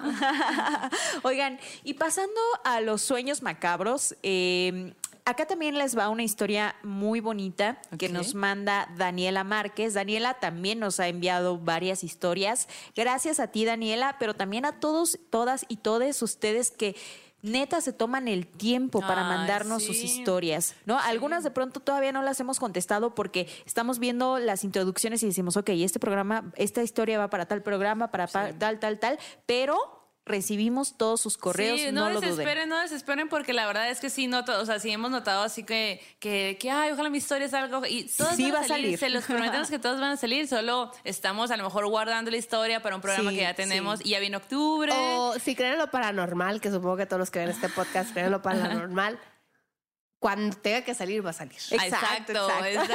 Qué Pero- loco, güey, Pero, sí. hay toda una, hay toda una planeación detrás también, Sí, ¿no? sí, sí, Y ya viene octubre y ahí van a ver algunas de las historias que a lo mejor nos han mandado hace un tiempo y van a salir porque las guardamos justo para este momento. Entonces, relax, todo, Exacto. todo va a estar bien. Bueno, pues Daniela Márquez nos comparte no un audio, audio, sino una historia que en realidad son dos historias las que nos mandó, pero esta va para este programa.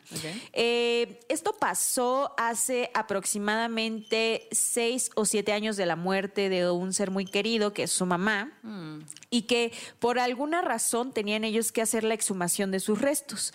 ¿no? Entonces, en ese momento, dice que justo una noche antes de que todo esto pasara, ella estaba como muy pensativa, ¿no? Sobre su mamá, sobre lo que había pasado, ¿no? Y que de todos esos pensamientos que ella tenía, el más intenso era sobre cómo estarán los restos de mi mamá. Eh, ¿Estarán bien sus restos? ¿Cómo estará el alma de mi mamá? ¿Estará descansando en paz? ¿No? Como que creo que estas preguntas que nos hacemos cuando tenemos seres queridos que ya se fueron, que uno quiere saber que estás bien, Claro. que estás descansando, Necesita, saber eso. que estás a gusto. Que ¿no? estés en un lugar mejor, ¿no? Claro, claro, ¿no? Como que esa es la esperanza, siento, para los que perdemos a alguien y ella tenía este sentimiento. Y bueno, se ve, eh, después de pensar esto y así como que de pronto, pues se queda dormida y en el sueño que ella empieza a tener pasa algo increíble para mí y estoy segura que para todos ustedes también, porque dice que cuando empezó a soñar, la primera sensación que ella recuerda es sobre calidez era un sueño cálido. ¿no? Con esta sensación bonita. Qué rico. Sí, Se sí, sí. Exacto, justo. Pero que además dice que era como de noche. Imagínense esto, una noche súper a gusto, con un clima increíble, en un bosque, güey, ¿no? Ah, Así que tú estás súper bien Mi relajada. y diría, no camines sola. Pero bueno, en este bosque En está ese chido porque está estás, bien, estás ¿eh? segura. Ajá. Y dice ella que de pronto iba caminando y ve que hay una cabañita, ¿no? Y que en la cabañita eh, solo tenía una entrada y no tenía ventanas, ¿no? Y que ella en el sueño sintió que algo como que la motivaba a entrar a la cabaña, ¿no? Y que estaba oscuro. Entonces ella dijo, no era que hubiera una voz que me estuviera llevando y diciendo que entrara, pero había un sentimiento de entra, ¿no? Entra y dice que poco a poco lo que va alcanzando a ver es que en el centro de la cabaña había una cama muy grande rodeada de flores, de cirios, de veladoras. La sensación de estar a gusto y en calma y en paz también se sentía adentro de la cabaña y también recuerda que olía muy bien, que olía rico, ¿no? Entonces ella como que dijo, ah, ok, esta sensación está como muy a gusto, ¿no? Como que me siento muy bien aquí. Y de pronto, claro, ve la cama y en la cama había un esqueleto. Oh. Entonces dice que era un esqueleto pues normal, pues, o sea que ella cuando vio el esqueleto a lo mejor uno se paniquearía, pero ella en el sueño lo veía como, ahí está. Todo, este todo el sueño era esqueleto". tranquilo, ¿no? ¿no? Ajá. Como que no le generó otra sensación. Incluso ella nos escribe que, que le causa risa contarnos esta, ¿no? Que era un esqueleto que no tenía gusanos, no tenía nada desagradable, solo era un pulcro esqueleto. Entonces ella dijo, ok. En ese momento sintió, tuvo la certeza de que su mamá estaba bien, de que lo que ella había preguntado poco antes de quedarse dormida le estaba siendo contestado de alguna forma en sueños. Pero lo más curioso de todo esto es que, bueno, ella en el sueño como que se recarga en una pared y se despierta, ¿no? Y al otro día, que es cuando pasa lo que tenía que pasar, que era la exhumación, dice que justo ella ve los restos reales del cuerpo de su mamá y estaban en la misma posición en la que los había visto en sus sueños. Claro. Y dice, y pues morras, esos son los sueños que he tenido con mi mamá, porque tuve otros en donde la veía, pero la observaba y sabía que no era ella, como que era algo raro. Pero en este sueño en específico, dice, era ella. Ah. Y me dijo que estaba en paz. Qué bueno. Qué bonito sueño. Sí. Sí, qué bonito, ¿no? Que es también cuando, cuando de pronto tus preguntas no pueden ser contestadas en este plano, pero en el otro ahí están, ¿no? Y en los sueños, te digo que a mí, por eso me encantan los sueños macabros, ¿no? Porque siento que lo, so- lo paranormal, sobrenatural, no solo pasa aquí, en este momento, sino del otro lado. Y siento que, o sea, siempre hay como una explicación eh, médica o una explicación como realista, por así decirlo, si la gente que no cree en las cosas paranormales de Claro. los sueños. O sea, Sí. por ejemplo, de cuando se te sube el muerto o de que sueñas algo. Y el otro día me estaba hablando con una amiga justo cuando te digo que empecé a soñar como con cosas que pasaban, como que Sí. fue como un mes que tuve cuatro sueños que pasaron esas cosas. Y me dice, es que amiga, tú siento que tu inconsciente es lo que necesita. Saber que tienes que superar esto para poder avanzar. Y a lo mejor ella, su subconsciente y su madre y todo se conectó y fue como, Claro. ok, esto necesita ella y en forma de un sueño. Claro. Para que ella pueda avanzar. Como te digo, siento que hay muchas personas que están más desarrolladas eh, Espiritualmente. espiritualmente o abiertas que les pasan cosas ya más cabronas y hay cosas que es todavía gente que estamos un poco más atrás o niños que, que se representan como la historia también pasada que decía que yo lo veía con los ojos rojos porque era un niño, güey, de Claro. 10 años y su, y su imagen de un fantasma era de, de alguien así que con ojos rojos. Claro, güey. Entonces que como vas avanzando pues ya es como, ok, se manifiestan de manera diferente y con nuevos aprendizajes, o sea, con el aprendizaje más directo que porque tú ya estás más abierta y más comprendida y más todo. Ya recibes distinto las cosas. Pero qué ¿no? Bonito las- sueño. Sí, Sí, me parece un sueño increíble. Gracias por compartirlo. Y ustedes, si tienen más sueños macabros en audio o escritos, mándenlos, Sí. ¿no? Para que podamos compartirlos con esta comunidad tan bonita de la banda maldita. La banda maldita. Ok, y en el arte terror. Eh, les quiero hablar de Antonieta Rivas Mercado. O sea, hasta el nombre, pues. Yeah. Antonieta Qué nombre tan fuerte, güey. Sí, pues sí, lo era, lo era. Ella, nada más y nada menos, este, nació en 1900, es hija de Antonio eh, Rivas. Antonio Rivas Mercado y de Matilde eh, Castellanos. Antonio, su papá, es muy bien conocido por ser un arquitecto súper, súper, súper importante en la época del porfiriato y él hizo el famosísimo Ángel de la Independencia. Ahí Oh, nomás. sí, lo ella fue la modelo, ¿o no? No, no, no, no, esa era no, la. Diana, es Ajá. La otra Diana, historia, es una historia, sí, claro. pero mira, está chido también contar su historia, ujú. Pero qué cabrón, Sí, qué- pues muy cabrón porque pues nació en cuna de, obvi- de oro, como Sí. quien dice. Y este, bueno, pues ella, ella crece aquí en, en la Ciudad de México y muy pronto, teniendo tanto dinero, de que pues en parte era de lo, todo lo que hacía su papá, este, pues toma clases de piano, viaja a Europa a los 8 años, 10 años, y, y va a clases de ballet, y de hecho tiene, y ella se, le encanta el ballet y se quiere quedar allá en Europa, ¿no? Y el papá le dice, ni mergas, no me quiero separar de ti, te regresas a la Ciudad de México conmigo, ¿no? Iba a decir CDMX, pero en ese momento era DF. y hay, hay varias cosas muy interesantes de ella. Primeramente, es que a lo largo de la historia ha sido recordada como por tres cosas. Primeramente, por haber sido este por haber sido una mujer que era mecenas de un montón de artistas que estuvieron en esa época. Ella es mecena. que daba el dinero para financiar los proyectos Ah, de Digamos que tenía, ella tenía el recurso, recurso. pero no solo el recurso, porque puedes tener el recurso, güey, sino que ella tenía una El toque. visión Sí. Como muy enfocada en lo cultural, en Claro. lo creativo, música, teatro, danza, ¿no? Y, Y siento son que muchísimas cosas para el. México que ahorita Sí. vemos. eh, o sea, ah, se le- el México que ahorita vemos se le puede atribuir a un montón de gente, Sí. pero sin dinero, amigos. Y sin No esa visión. Y sin esa visión que, que bien menciona Yanis, no hubiera sido igual. Sí. Entonces, ella eh, ayudó a un montón de artistas a que sus proyectos fueran y se hicieran se materializaran.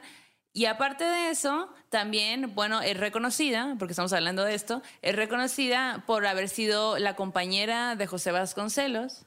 Y la tercera razón por la que es muy reconocida es por su final, su trágico final, que pues eh, fue un suicidio en París, en, en una banca de la iglesia de Notre Dame.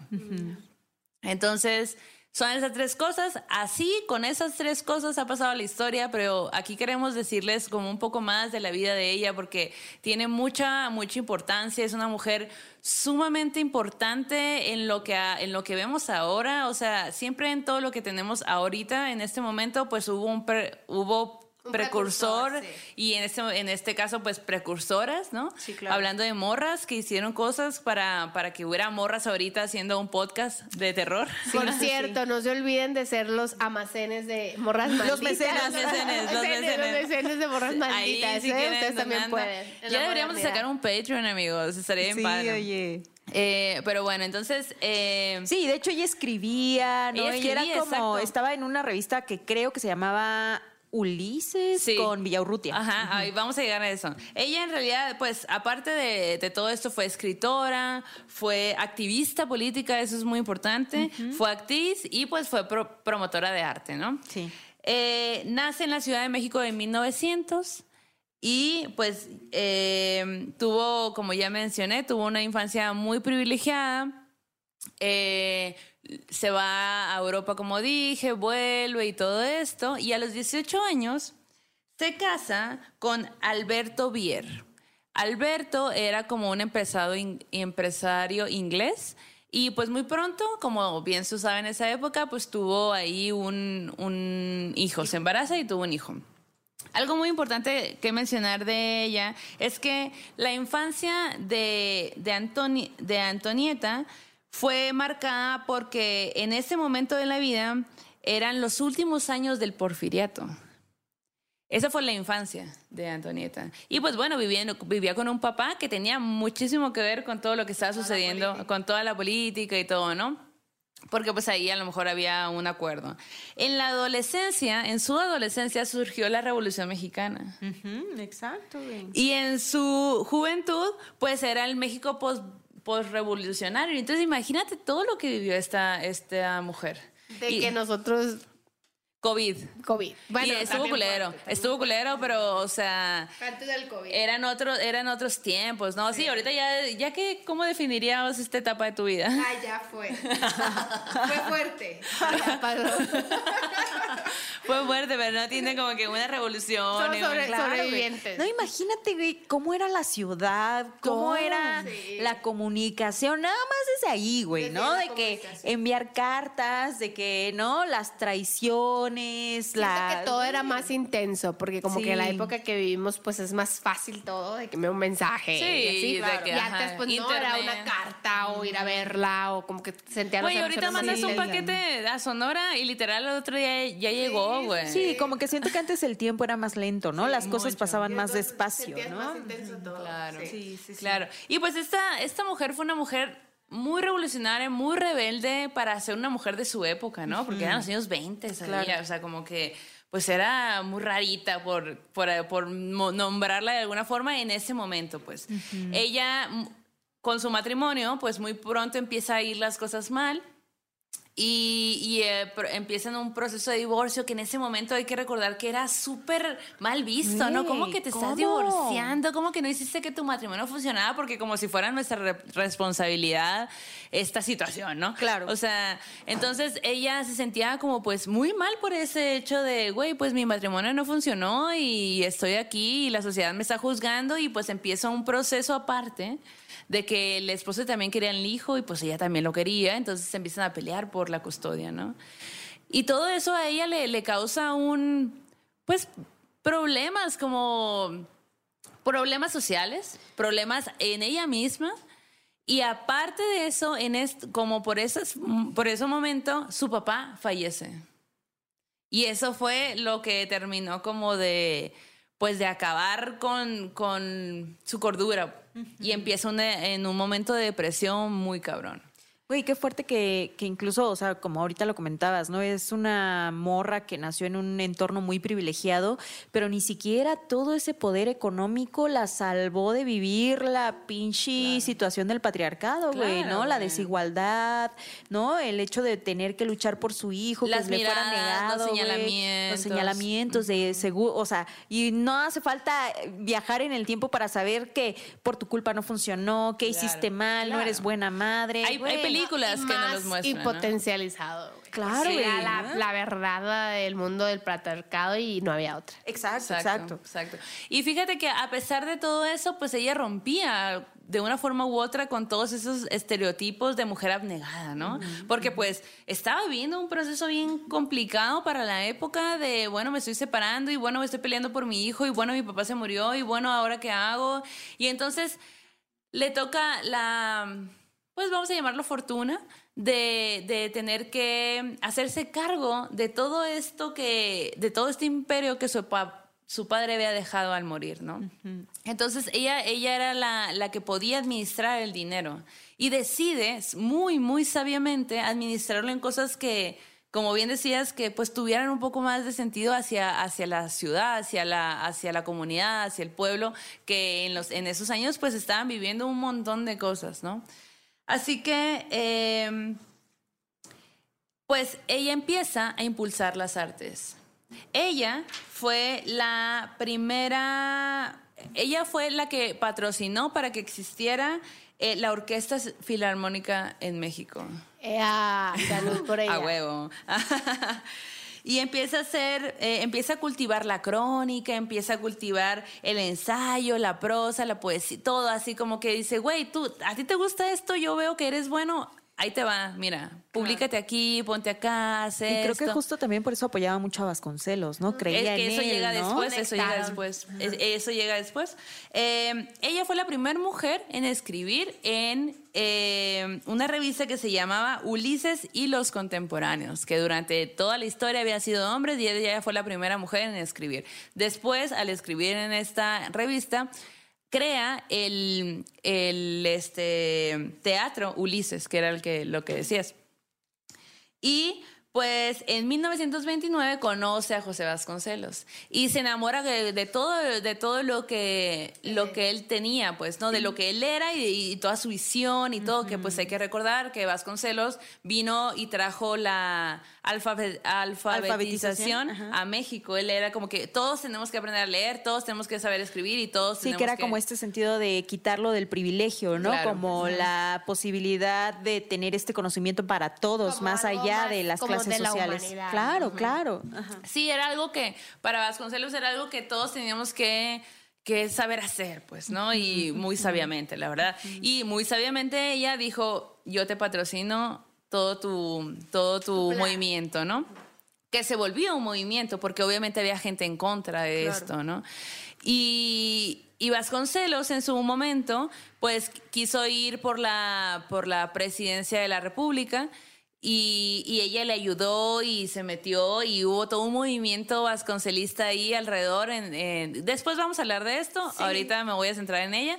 Eh, pero bueno, Vasconcelos pierde las elecciones y a raíz de eso surge ahí también ciertas cosillas que se volvieron muy tétricas porque pues el gobierno eh, fue tras todos los vasconcelistas porque por sus ideas radicales, ¿no? Y cómo, cómo que todo el mundo puede leer y cómo que todo el mundo quiere, va a querer escribir, ¿no? Y fue tras ellos a, a matarlos, pues a ir tras... Y también ta- para tenerlos un poco en control. Ajá, Claro, exacto. Sí, o sea, por supuestísimo. Entonces, eh, ella se resguarda y se va a Estados Unidos. Y en Estados Unidos conoce a García Lorca, güey. Y se empiezan a hacer, se hacen compitas. Compitas. Compitas de García Lorca. Mi compita García Lorca me manda cartas. Y después de eso vuelve en un periodo muy corto, vuelve a México y se regre- y va, viaja a Europa, se va es- específicamente a París. Y en París se topa con José Vasconcelos, donde empiezan a planear una revista de protesta. Eh, como que la hacemos allá, y, pero pues va a ser para México, ¿no? Y estando allá, eh, pues siguen los problemas con, eh, con la situación de que su hijo eh, seguía, seguía en custodia ahí, de que con quién, quién se quedaba con qué y no sé qué. Y ella había, se había ido a, a París con el niño a escondidas, o sea, se, se lo llevó, pues, ¿no? Y eso pues era ilegal y todo esto, ¿no? Entonces, todo esto culmina en que me, me leí, me leí algunas, bueno, me escuché también algunas eh, cartas y, y relatos que Vasconcelos eh, tiene sobre ella, porque escribió memorias sobre ella.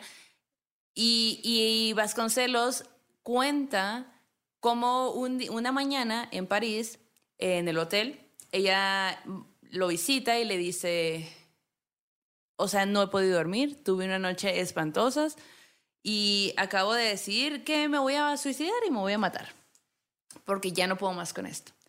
Vasconcelos como que dice, ah, no mames, o sea, ¿cómo, cómo, cómo pues, no? Tengo algunas, algunos comentarios sobre la- estas memorias de Vasconcelos. Le estoy, le está bajando. Güey, claro, ¿no? Como que esto que hasta hoy creo que sigue existiendo de minimizar los sentimientos de las morras, que cuando las morras, que las mujeres no nos podemos sentir de la verga, ni estar enojadas, ni estar en desacuerdo, porque Es no va ¿sabes con el ser que- morra, sí. entre comillas, ¿no? O sea, se- siento que antes era como que las mujeres no son el sexo débil, pero realmente ellos sabían que eran el sexo fuerte y que siempre Había sacaban fuerza de donde que pudieran, porque pues somos las que tenemos los hijos, somos las que sufrimos el embarazo, sufrimos, vivimos. Y muchísimas cosas más que, que, que esperan que la mujer se reponga en chinga y que no Claro. sienta.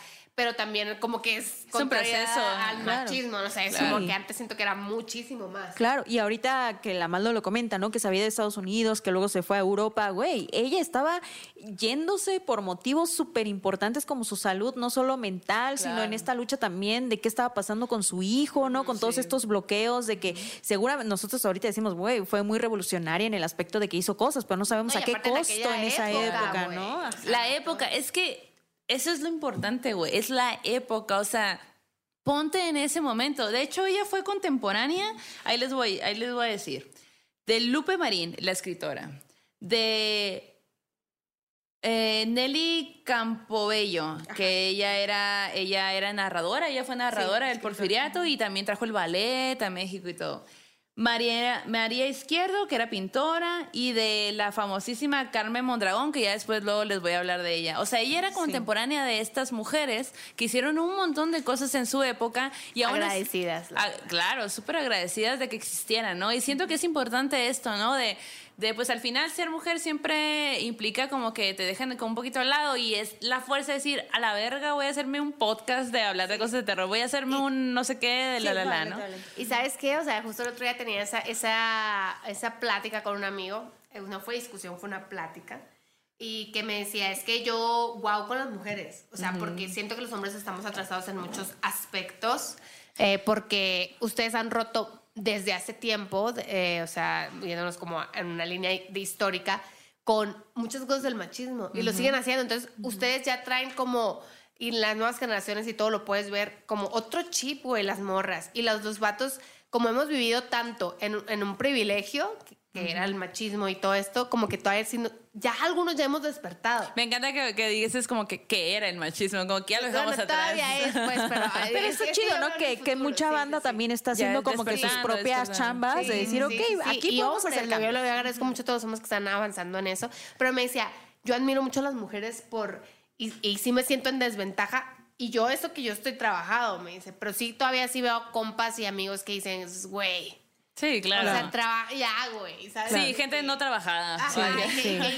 y, dice, pero yo sí veo a las mujeres como en un nivel superior, Claro. a- porque se han adaptado desde hace un chingo a luchar contra el machismo, Claro. contra tener su posición, contra que su, pal- que su voz sea escuchada, que sus sueños puedan materializarse y ayudar a... a- porque es muy de las mujeres como apoyar a que los, tus, los, tus alrededores funcionen, ajá, funcionen. vayan y avancen, ¿no? O sea, como que sí, claro, y como mencionas, siento que eh, un hombre que cuestiona el feminismo, para mí, no está trabajado, no ha leído, no ha, se ha investigado, simplemente sigue en, en, pues así, pues fácil, ¿no? En su En, comodidad. en su comodidad. Y estar cómodos, amigos, es bien fácil, obviamente es súper fácil, sal de ahí, güey, o sea, sal de ahí y como morri, como bati, como lo que sea, y, pues, ¿no? y sea un poco empático. Y sí, o sea, es como. Esa es la chamba, güey, esa es la chamba. O sea, es- es- claramente es muy fácil quedarte en lo que te han enseñado, pero es como que salir de la universidad o de la escuela, de primaria, o sea, y decir lo que me enseñaron es lo máximo, no, hay, no tengo duda de nada, lo que me enseñaron es lo real. Güey, cuando estás afuera dices, güey, o sea, en realidad lo que me enseñaron no valió verga, a lo mejor sí, pero yo debí de haberme puesto a investigar o, o hay mucho que aprender, hay mucha vida, hay mucho mundo, hay mucho muchas maneras de pensar, Hay muchas mucha- personas. hay, habemos muchas personas. Y bueno, en ese sentido, volviendo a- a Antonieta eh, y recordando lo que, lo que les decía de Vasconcelos, que de las memorias, pues él habla de ella como una mujer de mucho dinero, ¿no? Que tuvo mucho dinero y cuando no lo tuvo se volvió loca. Entonces, Incluso le habían hecho ella creer que ya no tenía lana, güey. O sea, llegó un punto en el que le hicieron creer que ella no tenía dinero y eso sumó a toda su depresión, güey. Como si no valiera, o sea, como si no fuera importante ya todo lo que estaba viviendo una mujer, que le querían quitar a su hijo, que estaba señalada porque su matrimonio no había funcionado siendo de alcurnia, y, y en la, incluso en las memorias de Vasconcelos, si pueden verlo por ahí en internet, eh, eh, Vasconcelos tiene seña así de el carro que, en el que llegó, eh, la ropa que traía, qué cenó en Navidad. O sea, todos esos detalles que dices, güey, ¿por qué no hablas más bien como de que- cómo era esa persona, no? Ajá. De su espíritu, güey, De su ¿no? espíritu. Exacto. Y, y, bueno, Vasconcelos ah, les, les comentaba sobre el día que falleció. Eh, pues él dice que ella llega y que, y que pues le dice, pues es que yo siento que ya, o sea, me voy a, me voy a matar y así va, va a culminar mi vida, ¿no? Y él como que, como que sí Lo le- minimizó, siento, ¿no? un poco, sí lo minimizó, como- pero no sí, le creyó. según en la, ajá, en la, en la, en las memorias, Vasconcelos incluso menciona como que, que le dice, es que eso es, es de, de gente débil, como de gente que no, que, que, que no va, que no pudo, ¿no? Como que, y ella como que, pues, ok, Vasconcelos tomó sus precauciones, entre comillas, diciendo, pues, no hay que dejarla sola, ¿no? En lo que se le pasa este cotorreo. Porque incluso lo dice en la memoria. En lo que se le pasa esto, pues, no hay que dejarla sola. Y eh, menciona que están en París y van a, van a, ella tenía que hacer un papeleo ahí en, en la embajada. Vasconcelos no tocaba las embajadas y entonces fue junto con otra persona a buscar un mueble viejo que necesitaba, ¿no? Y saliendo de ahí, como que van y la buscan, no la encuentran y como que dice, ah, pues seguramente la entretuvieron más en este papeleo, porque pues embajadas y todo esto, ¿no? Y de pronto llegan al, al hotel y tienen una carta donde ella le dice, ya, me voy, quiero que sepas que te dejo y que, y que todo bien y que respeto y admiro lo que has hecho. Todavía, güey, todavía después de todo esto, como que igual yo respeto. Ella siendo empática. Súper empática lo que a lo mejor él no logró, ¿no? Y y, como que dicen, no, o sea, yo no lo podía creer y todo esto, ¿no? Entonces, de repente recuerda que días antes él había sacado una pistola de un lugar que ella, donde ella estaba presente y lo guarda en otro lugar. Entonces, cuando va y busca, la pistola ya no estaba. Y se enteran que en, en el 11 de febrero de 1931, que era ese día, pues ella se había dado un tiro en la Catedral de Notre Dame en París. Y la, una amiga justo me cuenta que vivió en París un tiempo y que para el medio del arte era como de muy conocida Antonieta porque era la rica mexicana que había tenido tanto privilegio que se fue a suicidar a Notre Dame, ¿no? O sea, incluso después de, a pesar de todo lo que hizo, esas son es recordada por eso. Es recordada por eso, güey, por tres cosas por haber sido la patrocinadora de un chingo de artistas, por haber sido la amante de Vasconcelos y por haberse suicidado en Notre Dame. Y nadie nunca hablamos de, ok, ¿cómo llegó a esos lugares? ¿Por qué llegó a esos lugares? Güey, la sociedad y en ese momento estaba viviendo demasiado estrés, estaba pasando por un chingo de cosas, como les menciono, tuvo una infancia en la que, o sea, estaba pasando muchísimas cosas, una juventud en la que estaba, había guerra, o sea, todo eso influye y todo eso afecta a las decisiones que va tomando, ¿no? De hecho, eh, dicen que cuando se da el balazo, que creo que es en el pecho, eh, y que van a reconocer el cuerpo, que justo el padre o el sacerdote de Notre Dame dice, ah, es mexicana, porque ve que traía una virgencita de Guadalupe en el cuello, güey.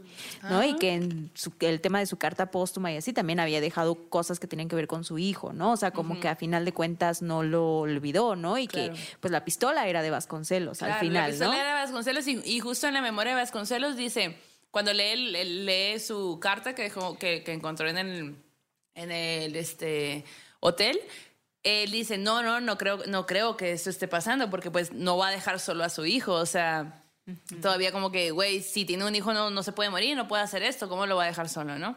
Hay una película de, 1900, de 1985 que se llama Antonieta y es de Carlos Saure, Saura, perdón.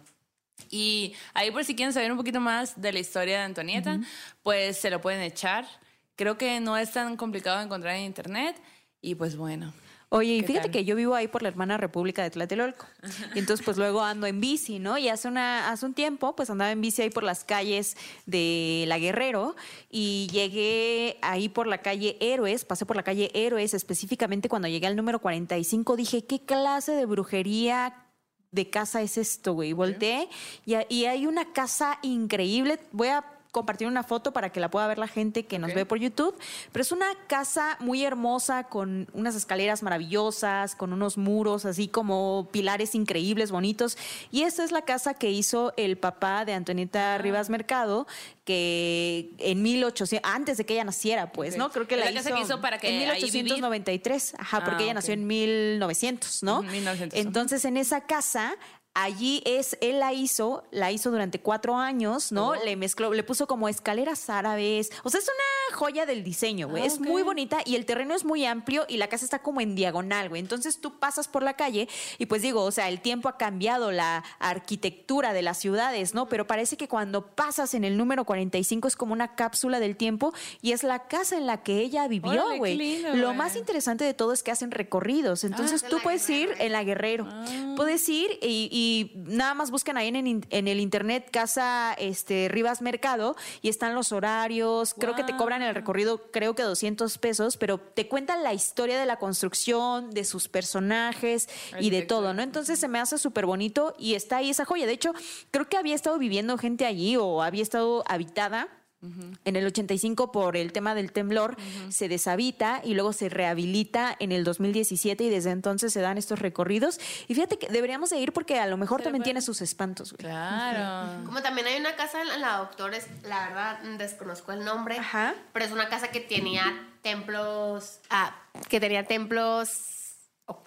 Sí, no sé fíjate que cómo sí. se llama la Doctores, Lo sé, vamos a compartir en la siguiente. Sí, sí, ya sé cuál, ya sé y cuál. me tocó ir ahí a la grabación de un videoclip de música de la banda Bastón y fui y, y justo íbamos como a- las amiguitas, ¿no? Sí, sí. Y, y mientras ellos grababan, nosotros tuvimos la oportunidad de hacer un recorrido. Y a pesar de que soy muy miedosa, dije, esto no puede pasar Claro. Claro. Entonces empezamos a, a- a explorar y llegamos a, a un sótano donde había pues todavía ofrendas. y Un altar, ajá. Altares y todo, luego como al, al área de, de- del teatro y como wow, o sea, realmente se siente un feeling ahí Claro. raro.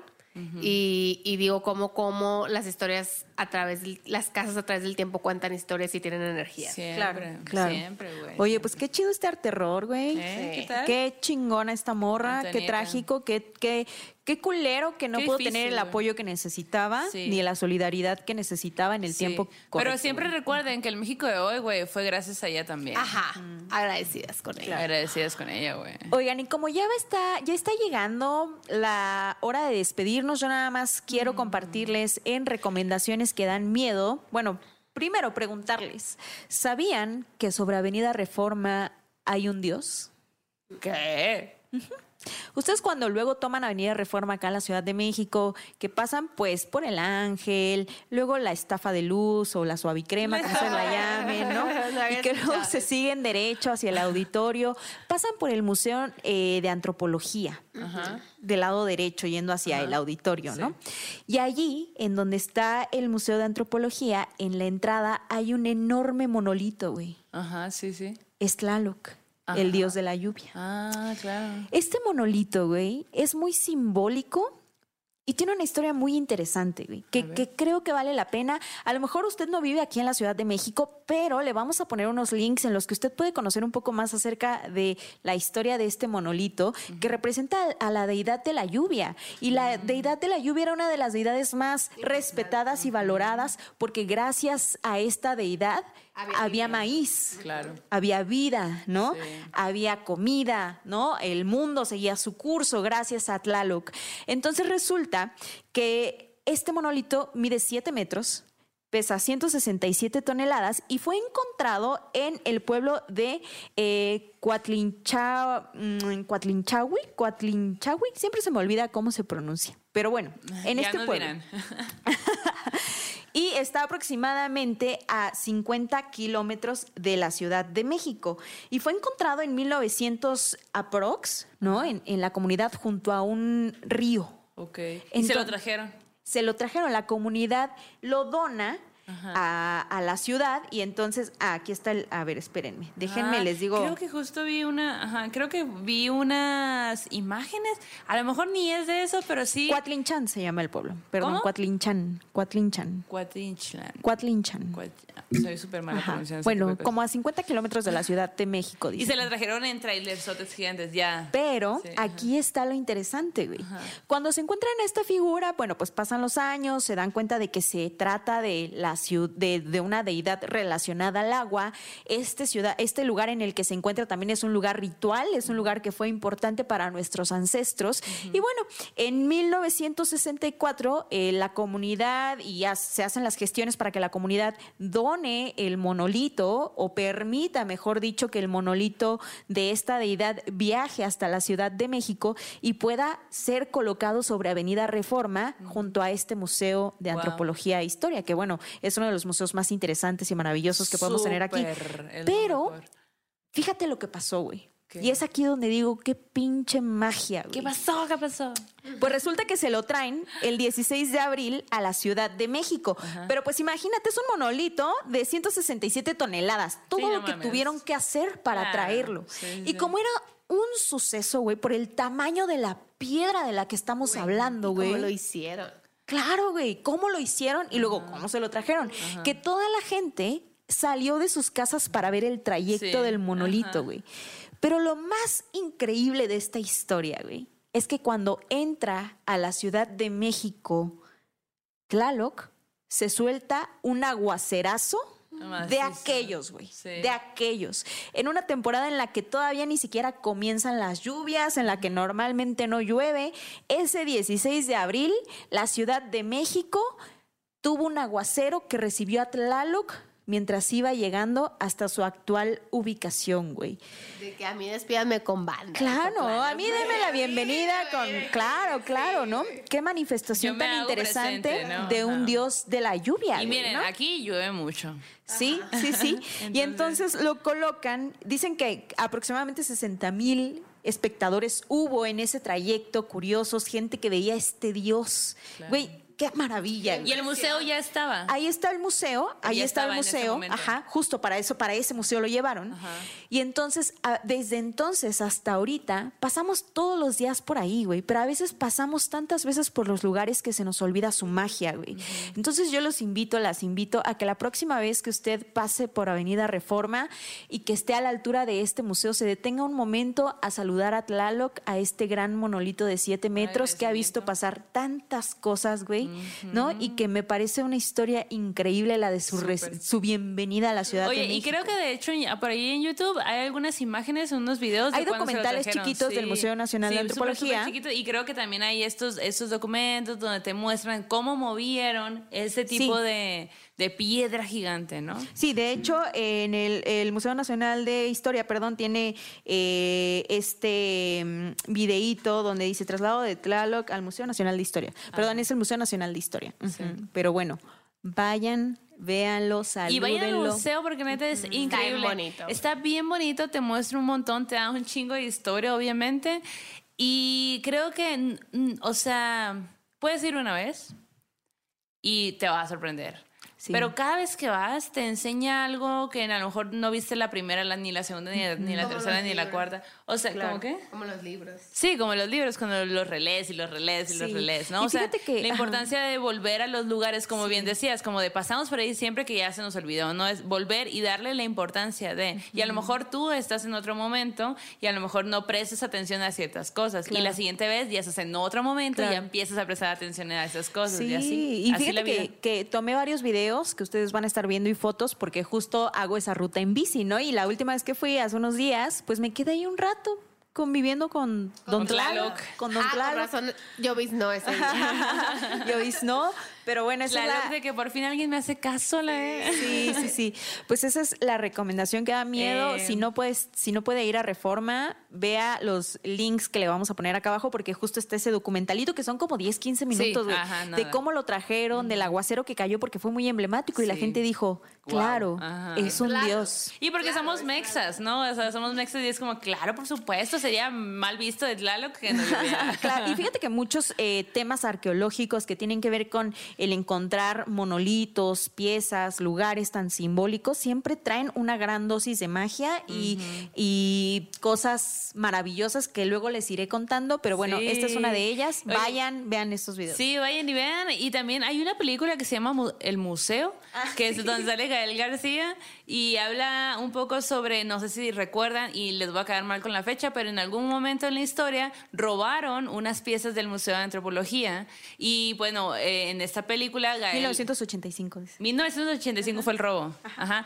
Y, y, pues en esta pieza, eh, digo, en esta, en esta película, Gael interpreta como, como el ladrón, ¿no? Cómo empiezan a planear el robo y todo esto, ¿no? Es una, es una, es una película muy interesante, ahí sí pueden verla también como recomendación. Ujú. Y pues bueno, yo quería ¿Cómo la hacer ves? otra recomendación, pero la neta es que ya nos extendimos y hay que darle su tiempo a las cosas. Así que, pues, ¿qué les parece si vamos cerrando este Vamos cerrando círculo? el círculo. Erika, muchísimas gracias por venir. Es bienvenida Gracias. siempre a contarnos tus historias, tus sueños, todo lo que sientes. Eh, gracias por aceptar la invitación. Y pues, amigos, amigues, eh, este que la red ha terminado. Vamos a cerrar el círculo. Vayan con su Dios. Sigan creyendo. Sigan y creyendo. Sigan, y sigan trabajando en sus poderes, que todos los tenemos. Vamos a hacer una camiseta. es como el I Want to Believe de, de los aliens, pero en, en sobrenatural de morras malditas. ¿Cómo la ven? ¿Qué, qué opinan de esto? No bloqueen su intuición. No bloqueen su intención, Sí. por favor. Eh, y cualquier cosa, Ahí los leemos en el correo de Morras Malditas para leer sus historias o escuchar sus historias. Cerramos el círculo. Vayan con Denle sus- like, compartan. compartan. Favor, gracias. Síganos en redes sociales. eh, aporten al chat en vivo también para que este canal siga creciendo, este canal tan bonito. Por favor. Gracias, gracias. Gracias, cerramos el círculo. Vayan con su Dios, diosa, dioses de preferencia, porque este aclarre ha terminado. Hasta la próxima. Adiós. Bye bye. Nunca puedo. Ahí está. Ah, saludcito. Salud. Yo ya no tengo. Salud de aire. Salud de hielo. Salud de hielo. Salud de la salud. Hey guys, it is Ryan. I'm not sure if you know this about me, but I'm a bit of a fun fanatic when I can. I like to work, but I like fun too. It's a thing. And now the truth is out there. I can tell you about my favorite place to have fun. Chumba Casino. They have hundreds of social casino style games to choose from with new games released each week. You can play for free anytime, anywhere. And each day brings a new chance to collect daily bonuses. So join me in the fun. Sign up now at chumbacasino.com. No purchase necessary. Group. Void prohibited by law. See terms and conditions. 18 plus. ¿Estás listo para convertir tus mejores ideas en un negocio en línea exitoso? Te presentamos Shopify. Tal vez no lo sabías, pero nuestro podcast More Than Mamis es un negocio y lo empezamos por supuesto para desahogarnos y hablar sobre la maternidad, no para convertirnos en expertas de ventas y del e-commerce. Así que sí, necesitábamos ayuda para vender nuestro merch y poner en marcha nuestra tienda. ¿Y cómo suena con Shopify? Llegó otra venta. Shopify es la plataforma de comercio que está revolucionando millones de negocios en todo el mundo. Ya seas un emprendedor desde tu casa o desde donde sea, Shopify es la única herramienta que necesitas para iniciar, administrar y hacer crecer tu negocio sin dificultades. Con Shopify puedo gestionar pedidos, envíos y pagos desde cualquier lugar, brindándote toda la información y estadísticas de tus ventas al detalle. Regístrate para un periodo de prueba con tan solo un dólar al mes en shopify.com barra sonoro, todo en minúsculas. Ve a shopify.com barra sonoro para llevar tu negocio al siguiente nivel. Shopify.com barra sonoro.